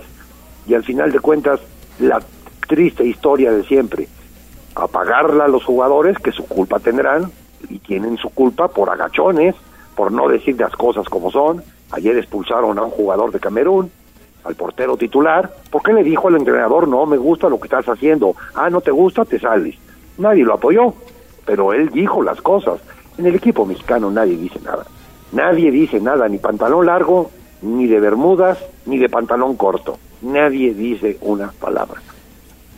Exactamente, y creo que eso ha sido el eh, principal factor de lo que estamos viendo hoy en la selección nacional allá en Qatar, precisamente porque nadie nunca dijo nada, dejaron hacer lo que quisiera al Tata Martino, le aguantaron esos partidos inoperantes clasificatorios que tuvo de cara al Mundial de Qatar 2022, le aguantaron sus experimentos, le aguantaron que no llevara a delanteros en mucho mejor momento, como Santiago Jiménez, como a Diego Laines, como a Javier Hernández, le aguantaron todo al Tata Martino, mi estimado Mario, y eso nos va a llevar a un rotundo fracaso.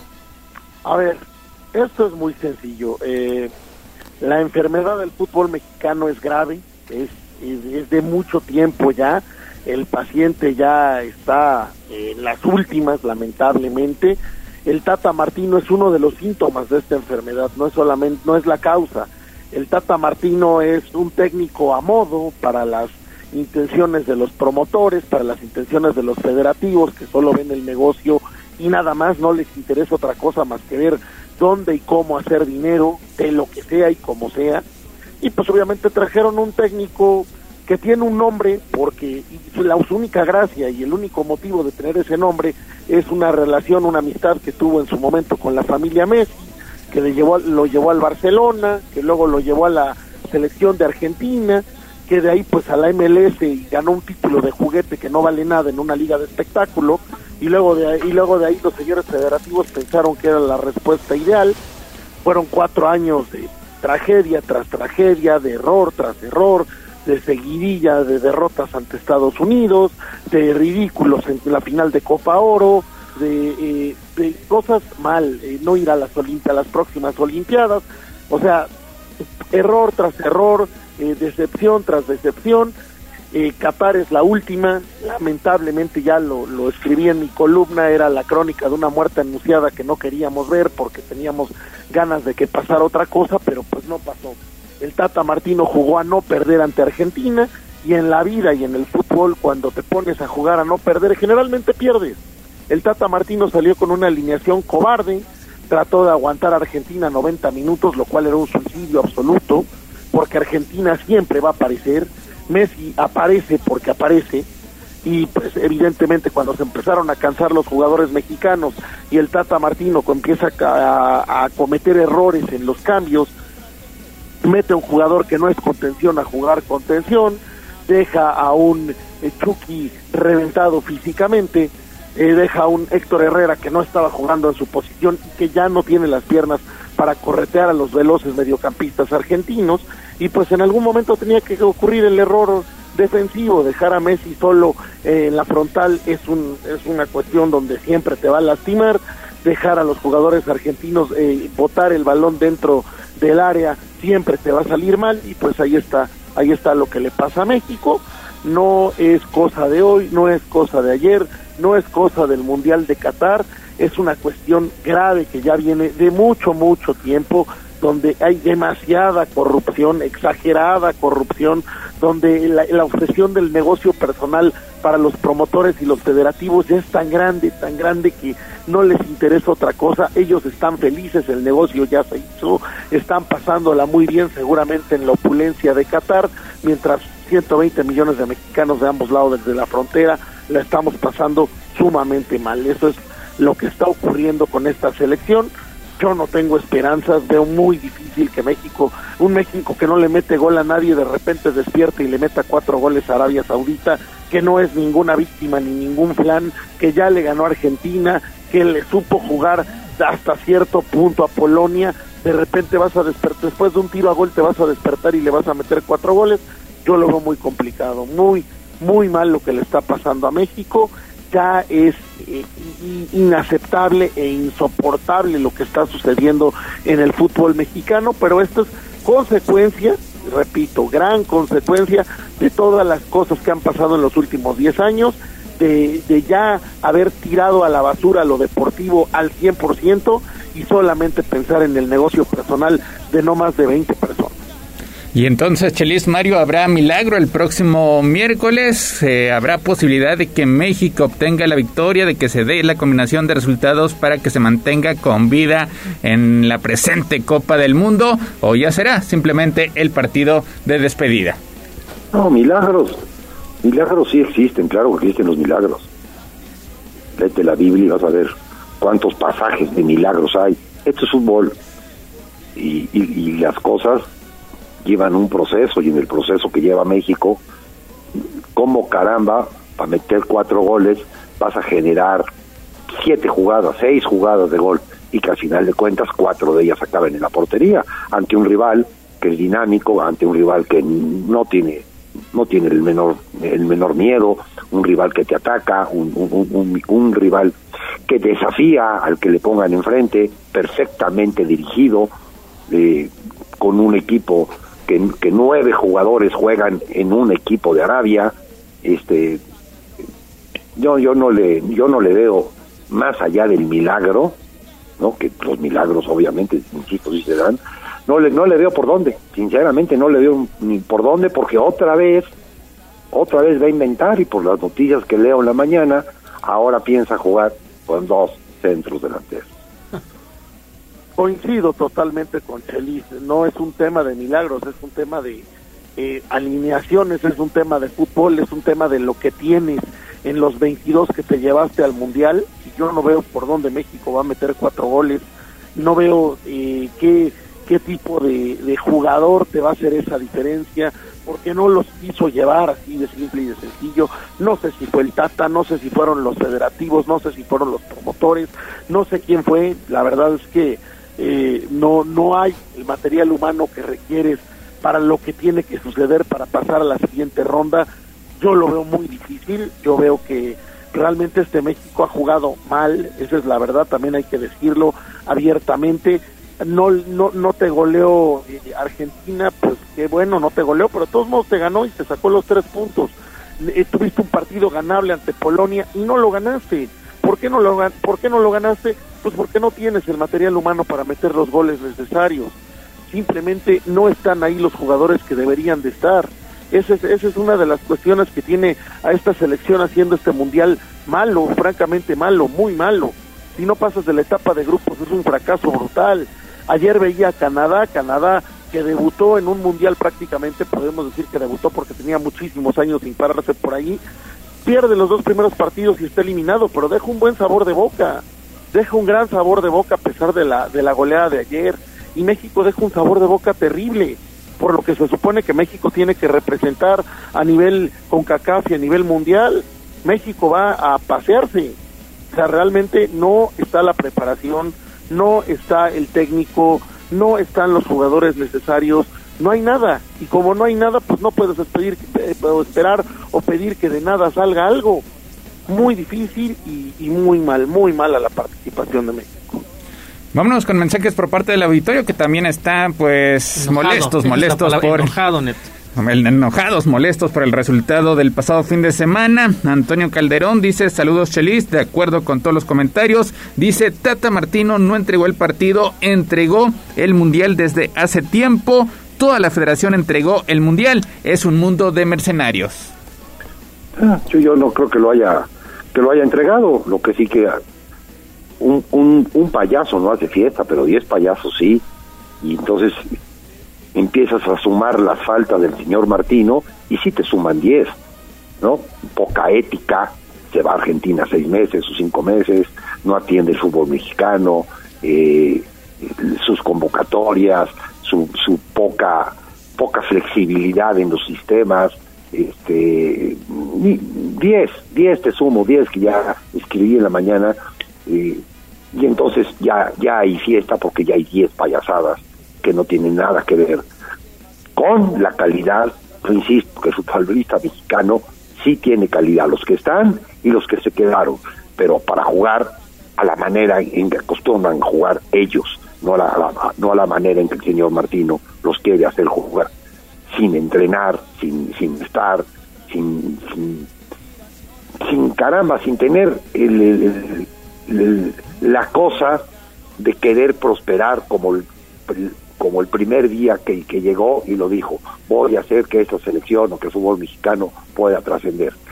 Se pasó tres años y medio sin hablar y en el último mes el paraguas lo ha abierto más que en Caleta Caletilla. Hay más paraguas abiertos del señor que en las playas de Acapulco.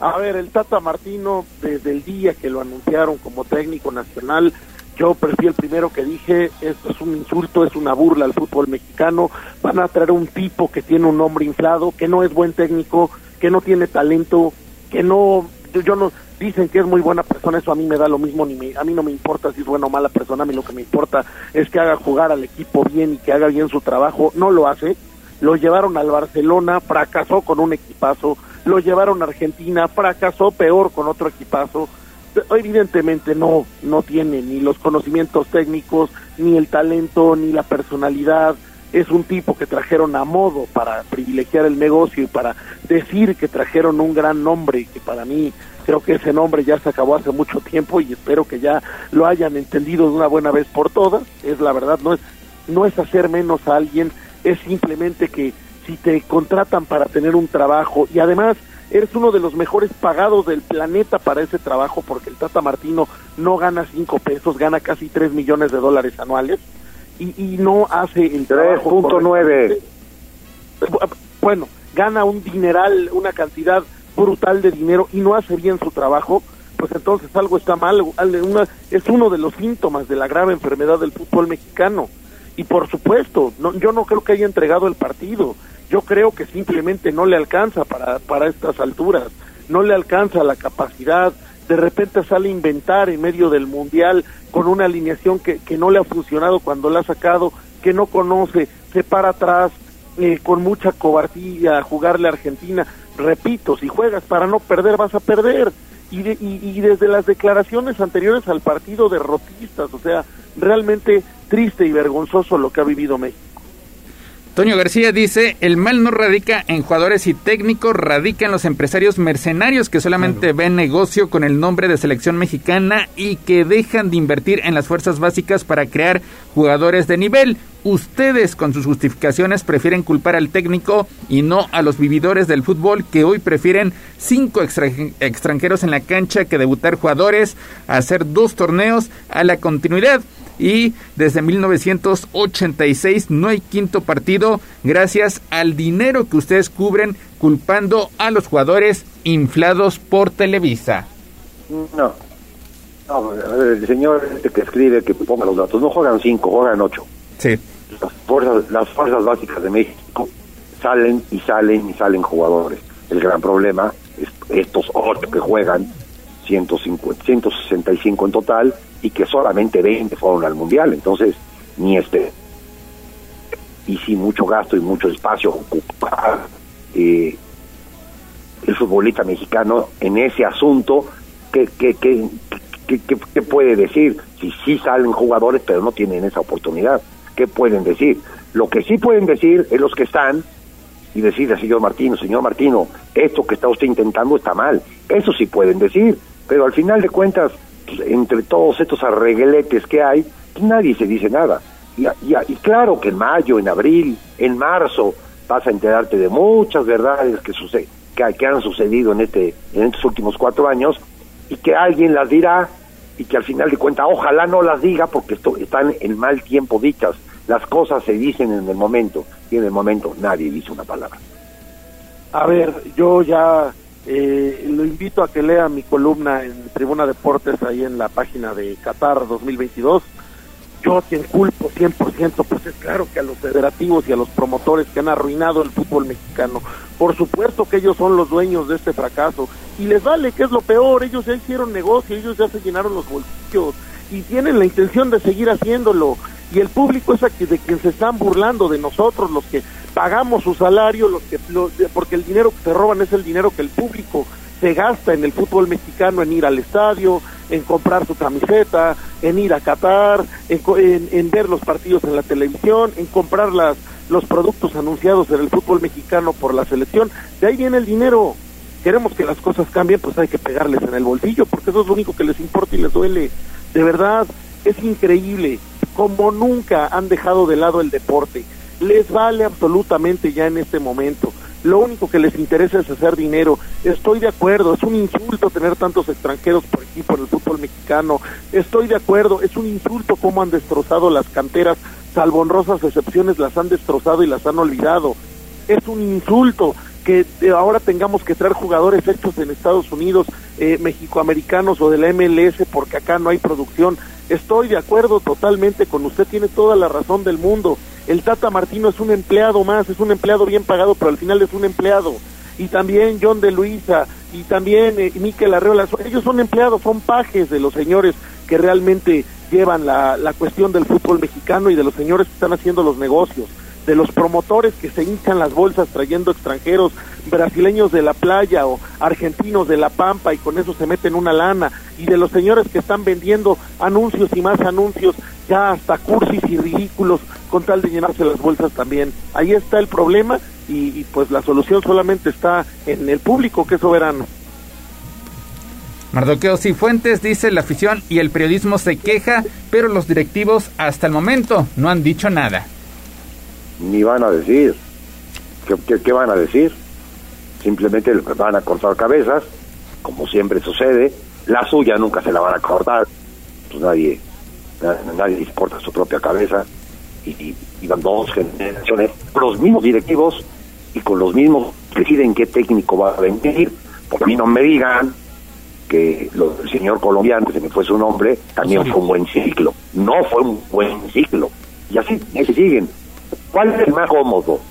¿Cuál es el que no va a decir nada de las juntas? ¿Cuál es el que va a aceptar jugar junto a Surinam, Salvador y Guatemala? ¿Cuál es el que va a aceptar que, se que tres días de concentración se entrene uno que dos son para anuncios? ¿Cuál te va a callar? ¿Este? Eh, vámonos, vamos a A ver, obviamente no van a decir nada, pues ellos ahorita están muy contentos y están muy ocupados contando su dinero, ¿qué, qué les va a importar? A ellos el fracaso deportivo les vale absolutamente, ya el negocio está hecho. Se va a ir el Tata, pues sí, el Tata ya se fue desde hace meses, el Tata ya tiene un trabajo en Argentina, pobre boca que se van a llevar a este inútil.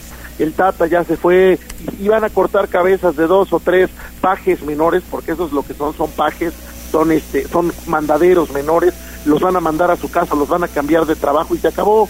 Y de ahí en fuera seguirán en la misma dinámica de solo privilegiar el negocio, ahora más que nunca, porque ya se dieron cuenta que les vale que haya un fracaso. Y viene el Mundial para acá, ojo, viene el Mundial para acá, Estados Unidos está haciendo lo correcto, trae una selección joven que está jugando bien, Canadá está haciendo el proceso correcto, este Mundial fue un aprendizaje y México ¿qué hizo? No hizo nada, ni aprendió, ni hizo un buen Mundial, ni se va a llevar nada de aquí, lo único que hicieron fue muchísimo dinero. José Sota dice, feliz día, los federativos son los responsables, buscan el dinero, las marcas y demás, no les importa el fútbol mexicano, no hay un enganche con las ligas de fútbol de barrio de escuelas de ciudades, no ven cantera, la verdad, un asco la Federación Mexicana de Fútbol. Correcto, ni que, ni aumentarle. Me encantó esa cosa de el, público es soberano. Ya, dicho está y es una realidad.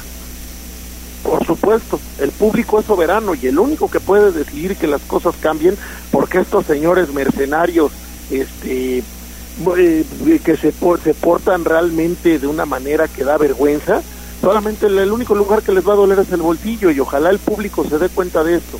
De ambos lados de la frontera, eh, que también nuestros hermanos paisanos se den cuenta de que eh, por, por nostalgia no pueden seguir llenando estadios y pagando en dólares porque eso les fascina.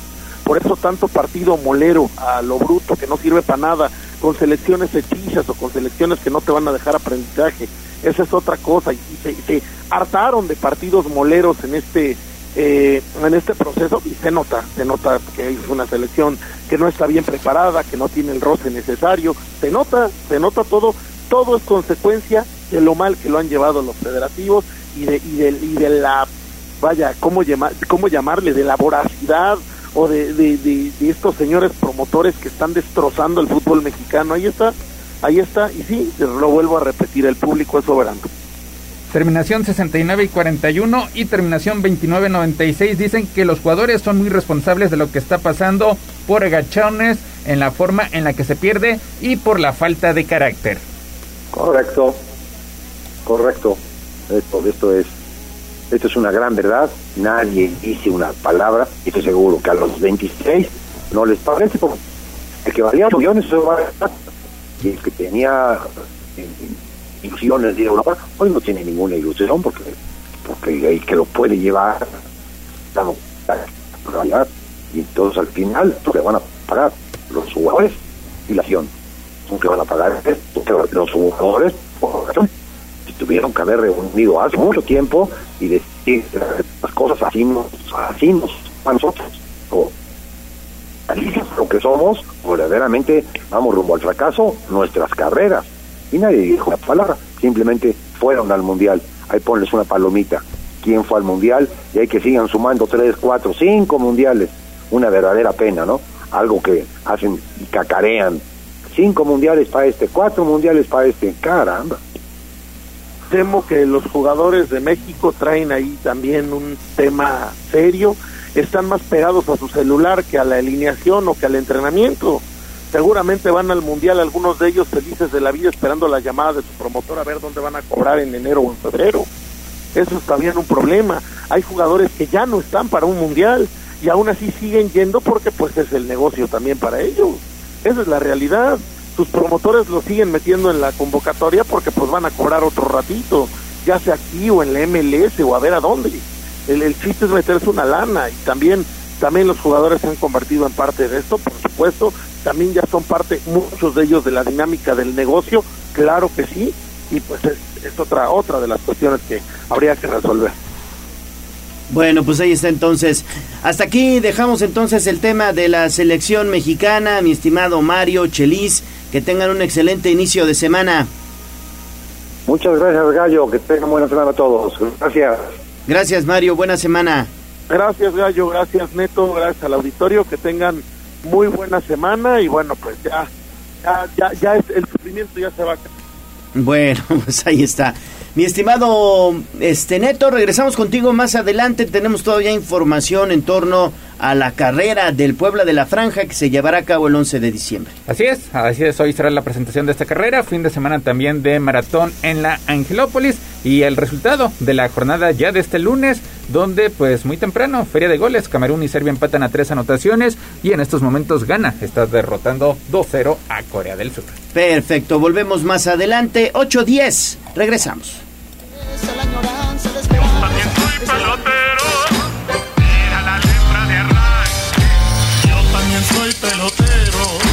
Nos ganó el tiempo. Hasta aquí, Deportes. Pero recuerden que todos los días tenemos una cita en Tribuna Matutina. Continuamos con El Gallo y la voz de los poblanos. Esta es XHZT 95.5 FM y XEZT 1250 AM. La magnífica, la patrona de la radio. Una estación de Tribuna Comunicación. Fuerza en medio. Seguimos con el gallo de la radio. Sitio web tribunanoticias.mx. Tribuna Matutina, en resumen con la voz de los poblanos.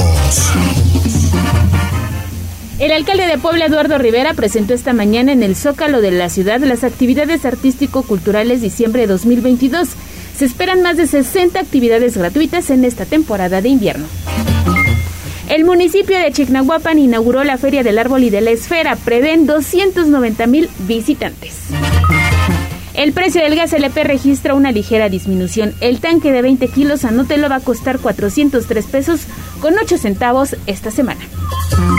Y un grupo de bikers se une para llevar felicidad a los niños con juguetes este Día de Reyes. Si usted quiere participar más adelante, le tendremos los detalles con David Becerra. Y buenas noticias para los automovilistas ya que se restablece la circulación en la autopista México-Puebla. El paso es lento sentido hacia la Ciudad de México. Muy temprano le reportamos dos accidentes en este importante tramo carretero. Y finalmente, feliz y muy agradecido, así dijo el presidente López Obrador, tras la movilización que encabezó este fin de semana en apoyo a la cuarta transformación en la capital del país. Usted podrá revisar todos los detalles a través de www.tribunanoticias.mx. Tribuna Noticias. A moverle las manos, que del cielo no caen los billetes.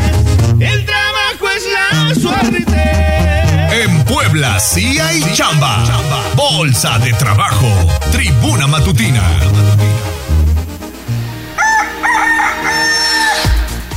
8 de la mañana con 15 minutos. Claro que sí, en Puebla, claro que hay trabajo. Así que preparen su hojita de papel y su lápiz porque tenemos vacantes en Puebla. Sí hay chamba, Ale Bautista. Así es, fíjate que se busca montacarguista. Eh, la, la zona de trabajo es en San José, Chiapas. Se pide escolaridad secundaria y de uno a dos años de experiencia. Hay que hacer acarreo y acomodo de material y el salario son 7 mil 500 pesos al mes, le repito, para trabajar en la zona de San José, Chiapa. Si ustedes requieren más información, por favor acudan a las oficinas centrales del Servicio Nacional de Empleo, que se ubican allá en el callejón de la 10 Norte en San Francisco o bien en el Centro Inte- Integral de Servicios. El número de contacto es el 303-4600, extensión 2140. Atienden de lunes a viernes de 9 de la mañana a 6 de la tarde. Pero además hay buenas noticias porque se están ya listando para la Expo Cooperativa Navideña. Habrá alimentos y artículos de temporada para el hogar hechos por manos poblanas a partir del 16 y hasta el 18 de diciembre. Todavía tenemos tiempo. Se está convocando para asistir al centro de convenciones de 10 de la mañana a 7 de la noche. Así que bueno, pues son anuncios importantes de parte de la Secretaría de Trabajo.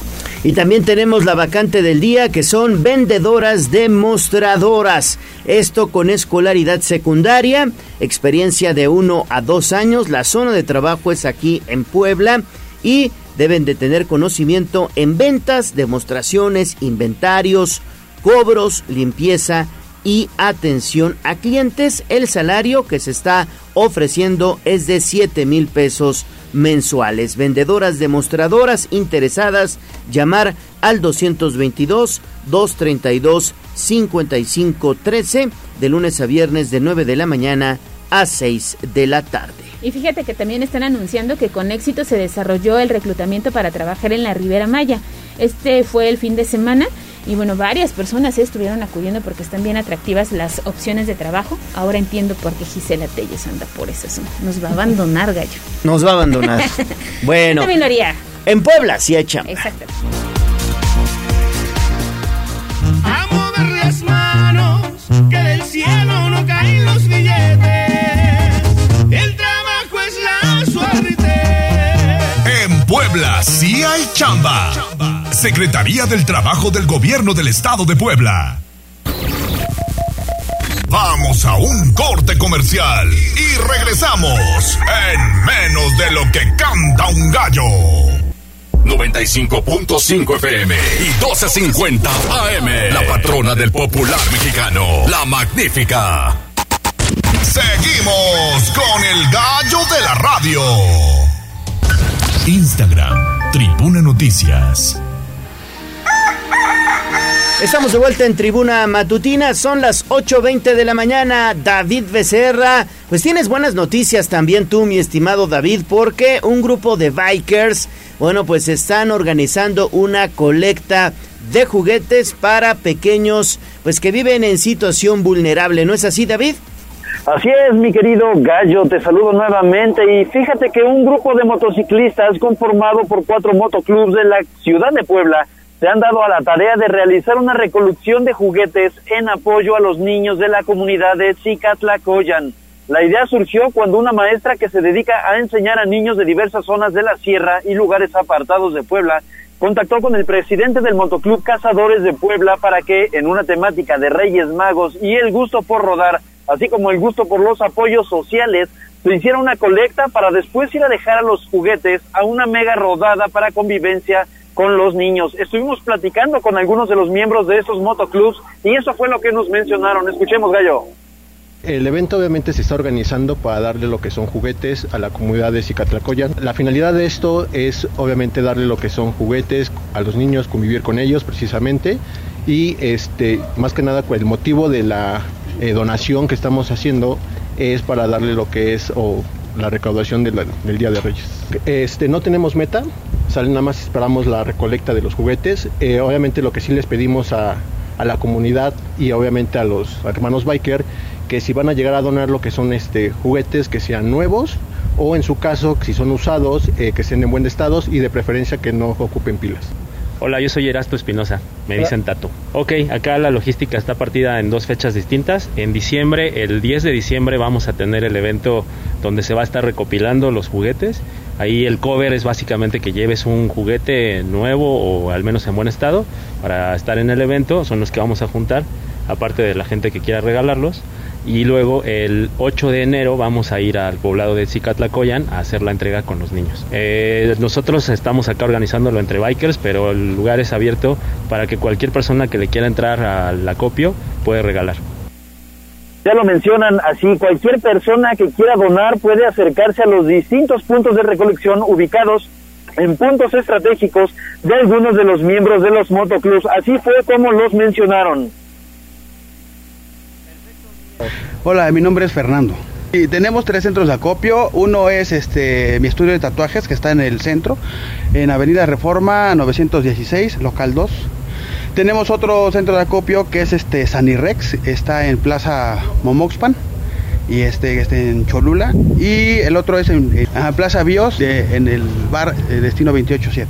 Eh, tenemos horario comercial nor- normalmente bueno en el estudio de tatuajes de 10 de la mañana a 7 de la la, de la noche, eh, Sanirex de 9 a 8 y el, el del bar 3 de la tarde a 10 de la noche. Eh, yo soy Oliver, conocido como Vikingo o Gulliver. Es correcto, los invitamos a todos, a toda la población en general, a la comunidad biker y a toda la población que pues, se unan a nuestra colecta, es una muy buena causa. Los invitamos al día 10, a la convivencia previa. Va a haber ahí reunión, va a haber eh, bandas, va a haber eh, juegos. Los invitamos para que puedan eh, tener la oportunidad de vivir un poco de lo que nosotros hacemos. Hola, Ajax Hernández. En dado caso de que no puedan llevarlos a los centros de acopio, como lo acabas de mencionar, o que el día 10 no puedan asistir, con todo gusto nosotros podemos ir. Por ello se pueden comunicar nosotros a la página de Facebook, que es Cazadores Puebla, o al número telefónico 2211 790070. De esta manera, Cazadores Puebla, Carroñeros Huejotzingo, Manada Puebla y Joe's MC se unen con la intención de regalar una sonrisa a través de la pasión por las motos y además derribar tabús sobre las personas que gustan de las motocicletas, pues suelen tener mala reputación, eh, ya sabes, gallos, roqueros y malandros de bar. El número para mayor información sobre las donaciones o puntos de acopio es el 22 11 79 00 70 22 11 79 00 70 y pues esta es la información que tenemos el día de hoy con respecto a esta noble noble causa por parte de estos motociclistas gallo Roqueros y malandros de bar, pero de buen corazón, ¿no? totalmente de riñas de bar Ay, David, bien. siempre nos saca una sonrisa David cuando presenta sus notas. Bueno, pues hay que hacer eh, la vaquita si alguien quiere apoyar, eh, necesita más información, ahí están los números de contacto o bien al 22 23 90 38 10 y los canalizamos con David Becerra. Vamos a invitar a estos malandros a que vengan aquí al estudio. Gracias, David. Regresamos contigo más adelante. Vamos con información de la salud. Instagram, Tribuna Noticias. Me siento muy contento, me siento muy feliz. Ave, doctor, los que vamos a morir te saludan. Nuestros consejos de salud en el dispensario. En Tribuna Matutina. Ya está listo el doctor Víctor Manuel Caballero en la línea telefónica. A la distancia, doctor, te saludo con mucho gusto. Buenos días. Muy buenos días, de verdad, para todos. Que sea una buena semana y a la orden. Gracias, doctor. Oiga, pues eh, la semana pasada dimos cuenta en este espacio informativo sobre una persona que resultó con daño cerebral luego de que acudiera con un bañero, digamos, a un baño de, de vapor, le dieron su friega, como popularmente se le conoce, lo tronaron y pues le afectaron los eh, eh, eh, huesos de alguna manera. Esto es un gran riesgo, ¿no, doctor? Es un gran riesgo, indudablemente. Para informar o para comentar, realmente la palabra tronar los huesos quiere decir hacer chasquidos en las articulaciones. Los huesos cuando truenan es porque se rompen. Y habitualmente cuando, bueno, hagamos, nos truenan los dedos de las manos, las rodillas, alguna otra articulación, no es el hueso el que truena, es la articulación. Y es un chasquido que se produce por una eh, digamos, extensión exagerada de los ligamentos, las cápsulas que mueven las articulaciones generan un líquido que el cual se involucra, pero lo que truena en realidad es, es, el, es la articulación y los ligamentos, el hueso no. En esta situación que plantean, es muy factible que haya habido una lesión, una lesión seria por pues un exceso de presión, ¿no? Que habitualmente no sucede, afortunadamente esto no es común, pero sí hubo una lesión que dañó permanentemente a un ser humano. Claro, entonces e, existe un serio riesgo de que, evidentemente, como bien lo mencionas, doctor, pudiera fracturarse un hueso, ¿no? Para que se fracturara sí se requiere una presión excesiva. Claro. O incluso que una persona, como no, no podemos saberlo, pudiera tener debilidad en sus huesos, quiero decir, como lo que llamamos osteoporosis. Una persona que tiene pues o una mala alimentación o una pérdida eh, de calcio en los huesos y de fortaleza en los huesos, estos se pueden fracturar, sí, claro, por un movimiento, por una presión, por una mala, eh, mal, una presión ejercida de manera inadecuada, sí los daña, por supuesto, pero eh, insisto, solo que hubiera osteoporosis. Oiga, doctor, y a propósito del tema, ahorita tocaba que muchas de las ocasiones solemos tronarnos los dedos, ¿no? Me voy a tronar los dedos. ¿Esto qué tan bueno es? ¿Es recomendable o no? ¿Y cuál sería la recomendación en estos casos? Porque mucha gente entonces va a los baños públicos, como se les conoce y como bien dice Leo, y entonces dice, ah, pues aprovecho para tronarme. No debemos hacerlo, ¿no? Es realmente innecesario. No genera eh, ninguna ningún alivio, ninguna enfermedad hay una sensación temporal como de alivio, pero que va, va generando a lo largo del tiempo un hábito innecesario. Tronarse los dedos de las manos o la espalda o cualquier eh, articulación es realmente innecesario, no, no tiene ningún fin positivo en el cuerpo y pudiera generar alguna lesión si lo hacemos de manera continua y crónica. Claro. Oiga, doctor, y esta situación, digamos, de, de que muchas personas acuden a los, a los baños públicos a hacer este tipo de prácticas, pues si gustan relajarse o si gustan algún masaje, hay que acudir con gente que de verdad sepa y esté capacitada para hacerlo, ¿no? Ahí están fisioterapeutas, por ejemplo. Sí, hay pues múltiples lugares donde puede se puede acudir a un masaje terapéutico, a un masaje relajante. Eh, sí, sí existen eh, es importante identificar dónde están, cuáles son, porque no cualquier persona es capaz, incluso en el masaje se utilizan sustancias, líquidos, aceites, que deben ser además inocuos, ¿no? Sí. Y deben, eh, la piel absorbe todo este tipo de cosas que, que son untadas en la piel y debemos cuidar que lo que se absorbe, además de estar limpio, no perjudique la salud. Pues hay que tener mucho cuidado, doctor.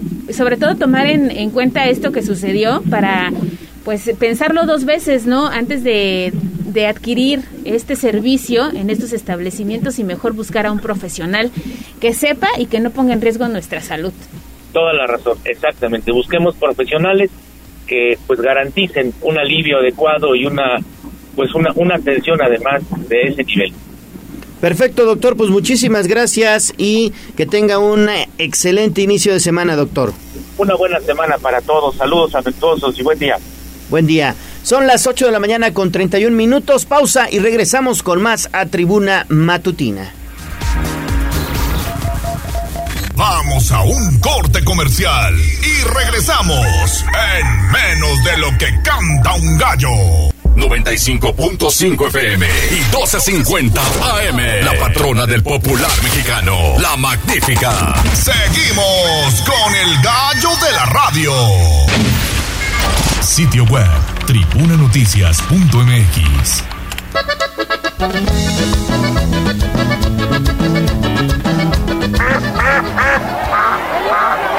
Se te hagas pato.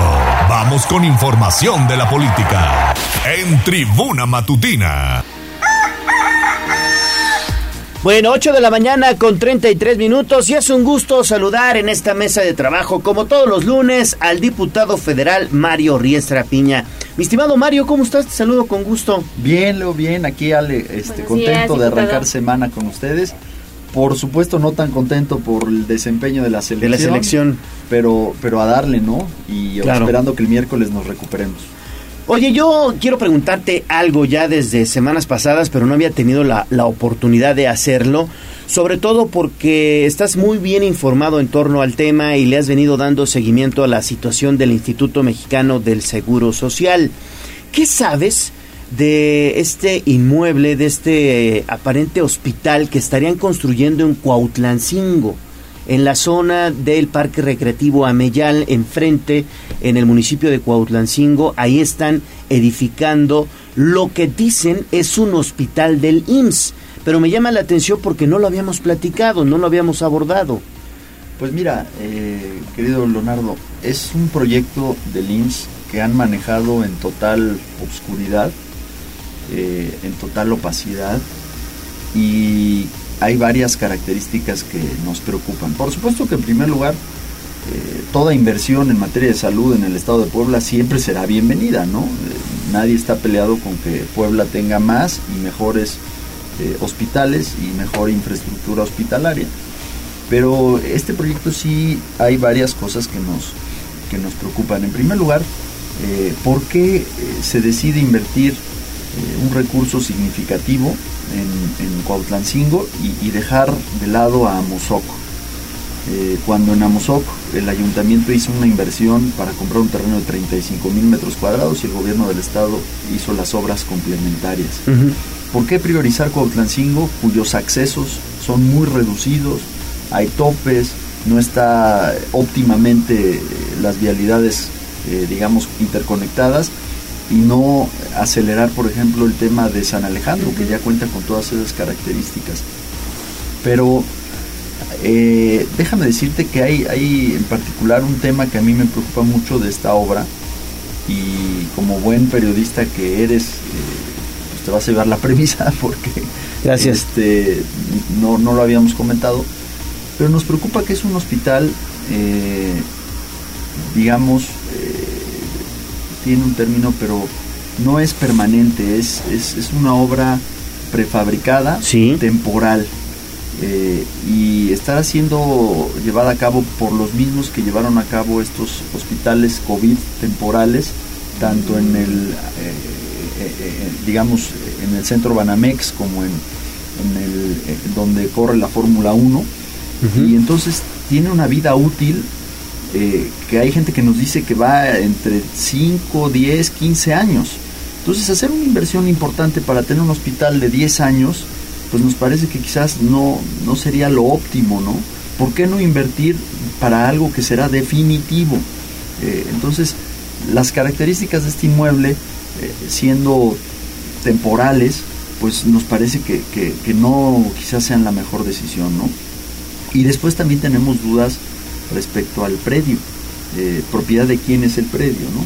Pero bueno, son cuestiones que estaremos aclarando, que estaremos revisando en las próximas semanas, pero lo que sí yo creo, eh, y por cierto, es, es un inmueble, es, una, es un proyecto cuya capacidad, eh, una vez concluido, será de 90 camas, entonces será el más pequeño de los, de los proyectos de los que ya hemos hablado. San Alejandro era de 180 camas y Amozoc de 260. Entonces está priorizándose lo más pequeño, está priorizándose eh, aquello que es temporal, no es permanente. Este proyecto, insisto, tiene una vida útil que no nos han aclarado, pero hay gente que nos dice que puede ir de 5, 10, 15 años máximo de vida útil, porque todo es prefabricado, todo es modular y esto no, no será para, para la posteridad, no será para siempre. Entonces son algunas cosas que nos preocupan, pero por supuesto que la inversión es bienvenida. La- el- los cuestionamientos tendrían que ser más bien por qué ahí, por qué priorizándolo por encima de Amozoc, por qué priorizarlo por encima de San Alejandro,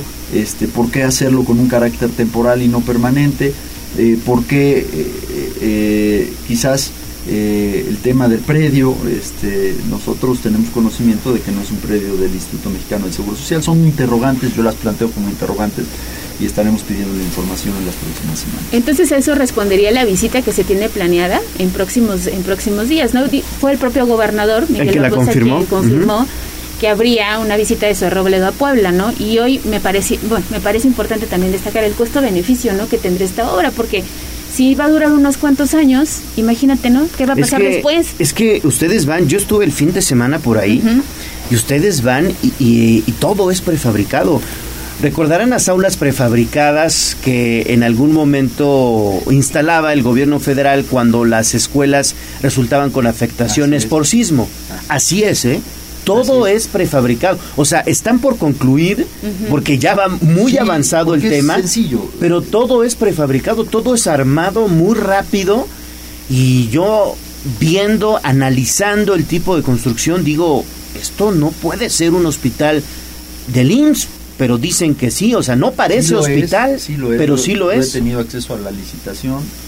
Este, no es un proyecto barato, o sea, hay que decirlo, es un proyecto de 700 millones de pesos. eh, 700, 700 millones de pesos. Y, y entonces uno dice, ¿por qué no arrancar mejor a Mozoc? ¿O por qué no meterle eso ya a San Alejandro, no? Eh, ¿Tú conoces el Ameyal? Sí, sí, fui a alguna, Sí, en alguna junto al parque. Junto al parque, ahí enfrentito está. Y no me dejarás mentir los accesos. No, pues es que... ¿Qué, qué diámetro tienen las vialidades? Bueno, eh, es, es que son, son vialidades, eh, tan solo el, el acceso hacia el Ameyal es una calle pequeñita que van y vienen los vehículos, porque tú tienes que agarrar lo que es la Avenida México-Puebla, que es la entrada principal a Cuautlancingo, luego llegas al semáforo de donde está la cabaña, que todo el mundo ubica, ahí das vuelta a la derecha, que es el acceso hacia Chautenco, que es una de las juntas auxiliares de Cuautlancingo, y después llegas a la Meyal, pero está complicado, ¿eh? Ese es el tema. O sea, por supuesto, bienvenida la inversión, de veras, necesitamos, nos surge. Ya lo hemos platicado aquí cuántas veces tenemos un déficit de 900 camas de hospital según el IMSS. Nos surgen, bienvenidas estas 90, a- así sea, digamos, de, de carácter emergente. Pero sí hay algunas cosas que hay que puntualizar. ¿Por qué por encima de otros proyectos? ¿Por qué con carácter temporal? ¿Por qué Claro. ahí si no se tienen las condiciones óptimas, idóneas de accesos, de, de no, No me imagino el paso de las ambulancias, por ejemplo. Ahora ¿no? también, a- además hay las- topes, además Sí, hay que investigar si ese predio es del municipio. Habrá que pre- preguntarle al presidente municipal, Filomeno Sarmiento, si ese predio es del Pues municipio. ahí les encargo. Que a nosotros Sí. nos han ¿Ya lo querido recorriste? contestar. ¿Ya, ¿Ya tuviste la Ya, oportunidad de ir? ya estuvimos por ahí. Mm, Les digo que a veces esta tarea de legislador es como un poquito la de ustedes, de ir jalando Sí, la sí, hebra sí. y buscar la información y ser un poco periodistas porque la opacidad ha sido la constante. Y, y una de las dudas es ¿por qué lo esconden, no? O sea, ¿por qué? Exactamente. Si no es algo malo, este, ¿por qué mantenerlo con, con, con, esta, con este nivel de secrecía, no? Este, realmente, pues pareciera que... que- Y lo va a venir a anunciar Zoe Robledo. es, es, es Por muy eso, probable. por eso esconden detalles. Es muy probable. Lo, lo que es también extraño es que este, esta inversión no figura en los informes del IMSS, en los proyectos de inversión del IMSS. Este, pareciera que está este, pues ausente, ¿no? Y, y de algún lugar tiene que haber salido ese recurso, ¿no? Totalmente. Entonces estamos viendo si salió del INSABI, del FONSABI, de este IMSS Bienestar, etcétera. Pero eso no es lo importante. Bienvenida a la inversión, sí, pero creo, y me parece que ahí incluso hay una coincidencia con el gobierno del Estado, creo sinceramente que se debió de haber priorizado a Mozoc, donde la capacidad va a ser de tres veces más, Claro. Donde ya hizo una inversión el gobierno estatal y el gobierno municipal y donde hay mejores condiciones de accesibilidad y este y, y creo que hubiéramos podido tener un impacto mayor y ahí es donde uno dice el costo-beneficio, ¿no? 700 millones para 90 camas en un lugar no idóneo de, de carácter temporal contra las 260 camas en un lugar óptimo con mejores este, accesos y con un carácter permanente. Más o menos este hospital, por lo que vi, va a ser del tamaño del de Metepec. Más No, o menos. 90 camas. Sí, más o menos. 90 camas. Sí, no, no- no llega a ser un hospital eh, de primer nivel, ¿no? No, 90 camas, insisto, bienvenidas, o sea, urgen. ¿no? La Margarita, toda la gente que está siendo atendida en los pasillos y en camas, pues seguramente se va a beneficiar, todos los poblanos. Pero sí hay algunas interrogantes y las planteo así, con carácter de interrogante. Claro, claro, ¿no? claro. Oye, diputado, entonces seguiremos viendo San Alejandro en ruinas. No, San Alejandro eh, ya, ya se aprobó el recurso. Este, incluso Zoe Robledo, en el informe que rinde anualmente ante la Asamblea del IMSS hace un par de semanas, eh, anuncia de manera incorrecta que este año ya se arrancó la obra en Amozoc. Yo le ponía en Twitter, pues no se ha arrancado, pero ya, ya él ya la anunció. Se va a arrancar en lo que resta del año. Muy probablemente yo creo que también lo hagan coincidir con su visita. Pero como yo lo he venido diciendo, en estos proyectos de salud, el tiempo sí es importante. O sea, no es lo mismo tenerlo ya listo que poner una primera piedra para que se inaugure en año y medio, porque la afectación o el beneficio es para la ciudadanía y esto se re- sí redunda en calidad de vida, sí redunda en mayor esperanza de vida, en más años, este, mejor atención y vaya, todos los que hemos tenido un padecimiento o nuestros familiares han tenido que irse a atender a alguno de estos sitios, saben Sí. lo, lo tortuoso y lo horroroso que es para la familia, pues sufrir un tipo, una enfermedad de este tipo. Entonces, la velocidad. Si ellos se comprometieron a que en octubre se iniciaba, después dijeron que ya se había anunciado y no sucedió, pues nosotros lo que estamos diciendo es ya urge. Pero sí, San Alejandro se va a terminar haciendo, se va a iniciar este mismo año y nosotros estaremos pendientes para que se termine la obra también este mismo sexenio. El que sí creo que ya está en riesgo para que se termine este sexenio es Amozoc, porque ahí ni recursos, está complicado, ni proyecto ejecutivo, ni nada, ¿no?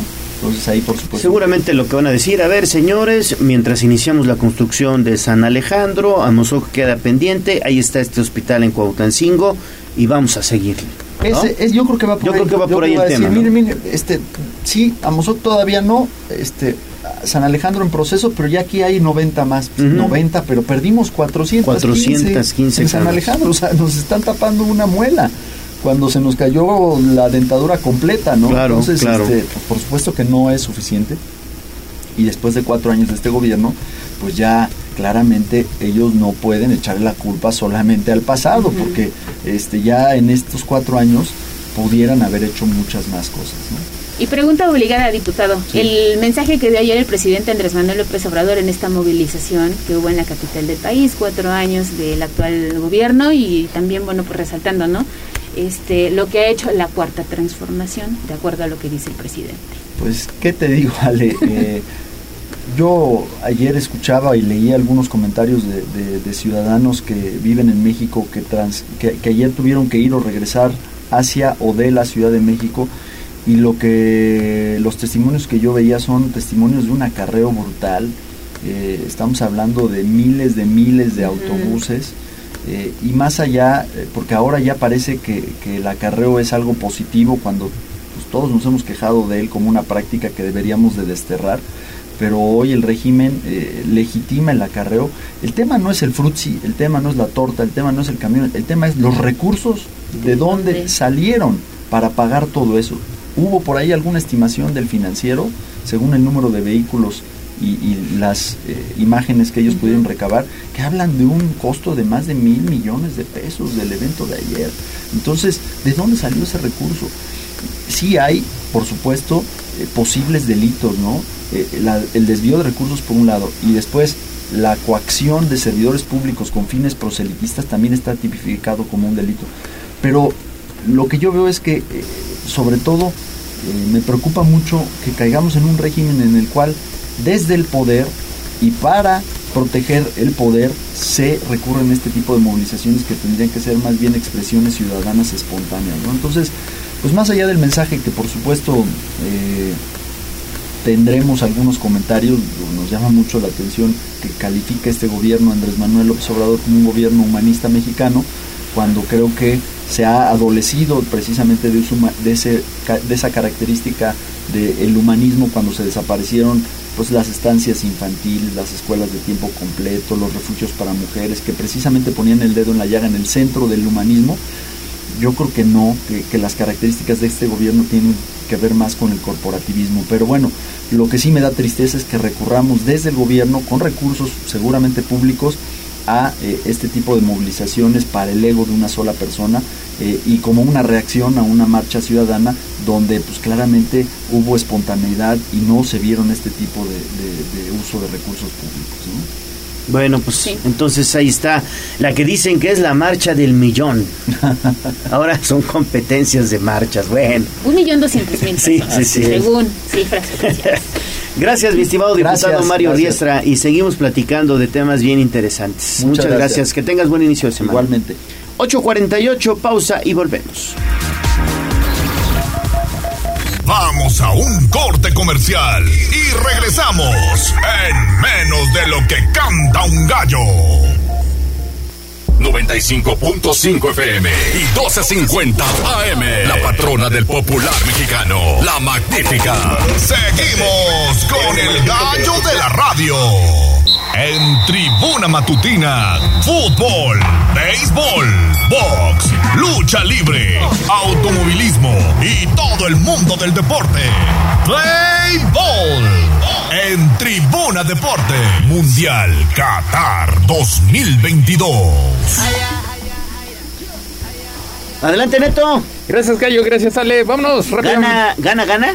Gana, gana, se estaba complicando de más. Iba ganando con relativa comodidad por marcador de dos goles a cero, pero apareció la figura de Corea Son para convertir un doblete en menos de dos minutos, con lo cual, pues igualaban de forma momentánea, pero gana que está obligado a ganar después de que en su presentación había sucumbido por marcador de 3-2 ante Portugal pues recupera la ventaja cuando se juega pues ya el tiempo de compensación, pero como ha sido una costumbre a lo largo de todos estos partidos de la Copa del Mundo, 10 minutos de reposición, así que todavía todavía hay tiempo para que Corea pueda rescatar por lo menos el empate en un grupo que se ha complicado bastante. Uruguay tendrá eh, tendrá tendrá este participación más adelante enfrentando ante el conjunto de Portugal en duelo que se llevará a cabo a partir de la una de la tarde con 45 minutos y es que la jornada de este lunes pues ha sido la mejor en cuanto a goles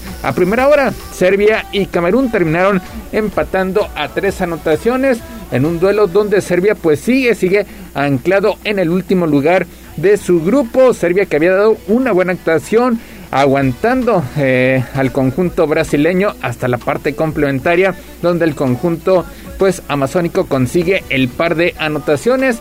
Así que pues Serbia, Serbia está en el último lugar de su grupo y Camerún pues termina con esa racha de 8 derrotas de forma consecutiva en una Copa del Mundo, mantiene esperanzas de avanzar a la siguiente fase. Se viene Brasil, Brasil a partir de las 10 de la mañana enfrentando al conjunto de Suiza en uno de los partidos también más esperados en esta ronda grupal y estará concluyendo la actividad este lunes a partir de la una de la tarde con el duelo entre Uruguay y Portugal de Cristiano Ronaldo que estará buscando su segunda anotación en este mundial de Qatar 2022. Perfecto, mi estimado Neto, pues muchísimas gracias y le seguimos dando seguimiento a el Mundial. Ya nada más para terminar, danos detalles del Maratón de Puebla. Así es, con la participación de más de 9.000 competidores, los atletas originarios de Kenia, Julius Kibet y Shewar Amare terminaron por llevarse la edición 2022 del Maratón de Puebla. Y es que el primer lugar en la rama varonil fue para el caniano con el número 583, quien realizó un tiempo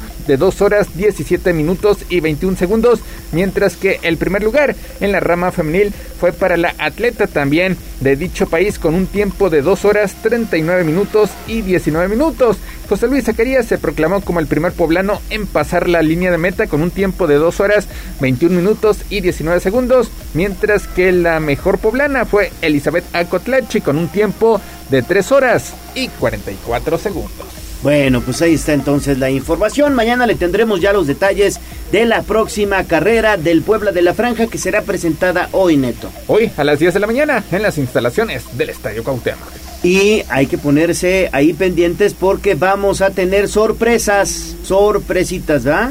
Para todos los runners y los fanáticos del conjunto poblano. Bueno, pues ahí está la información. Gracias, Neto. Saludos, Recuerden ustedes que en Tribuna Matutina le apostamos a la prevención y tenemos mastografía sin costo. Dos, dos mastografías sin costo para las primeras mujeres que se pongan en contacto con nosotros al 222-242-1312. Repito, 222-242-1312. Agendamos su mastografía sin costo al DIF municipal, al DIF municipal. Y hay requisitos, salen. Así es, hay que tener más de 40 años, ser originaria del municipio de Puebla, ya que esto es en alianza con, con el sistema municipal DIF.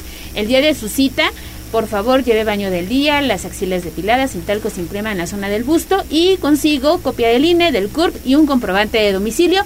Así que comuníquese porque hay dos mastografías gratuitas. Bueno, pues ahí está entonces la información. ¿Qué nos deparan los astros? Vámonos con Abraham Merino.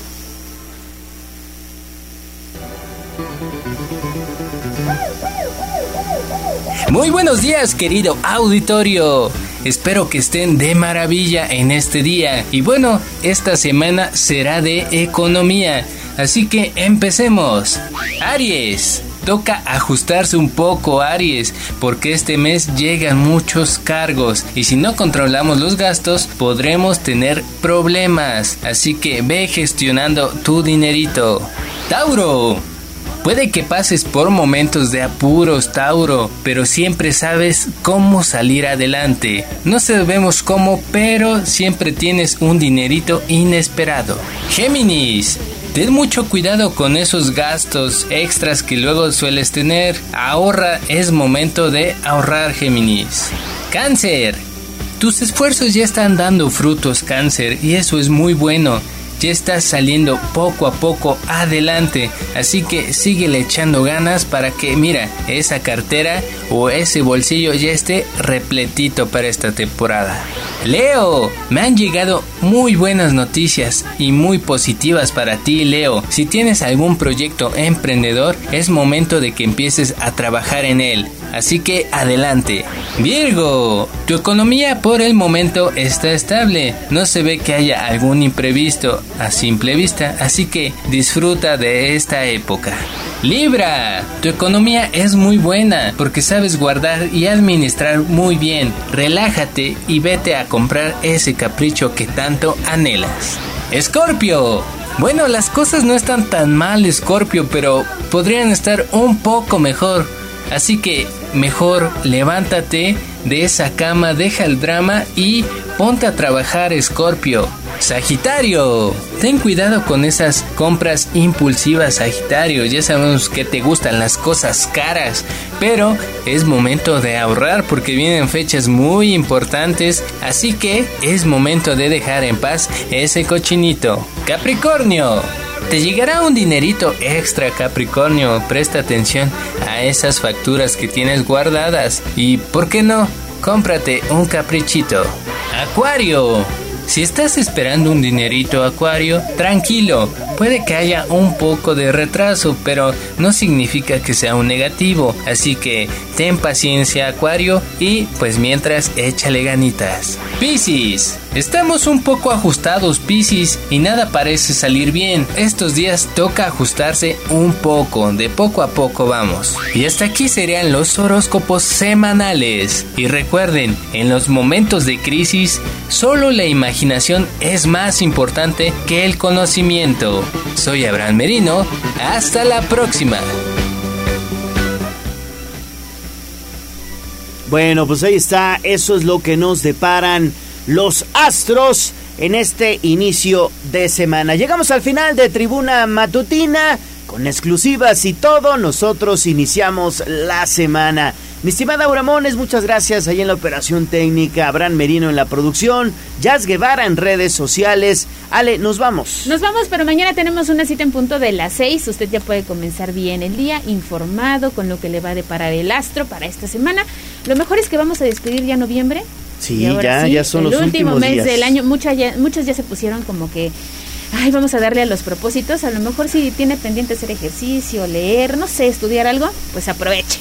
Bueno, pues ahí está entonces. Excelente inicio de semana. Soy su amigo Leonardo Torija, el gallo de la radio. Adiós. Adiós, amor, me voy de ti y esta vez para siempre. Aquí terminamos Tribuna Matutina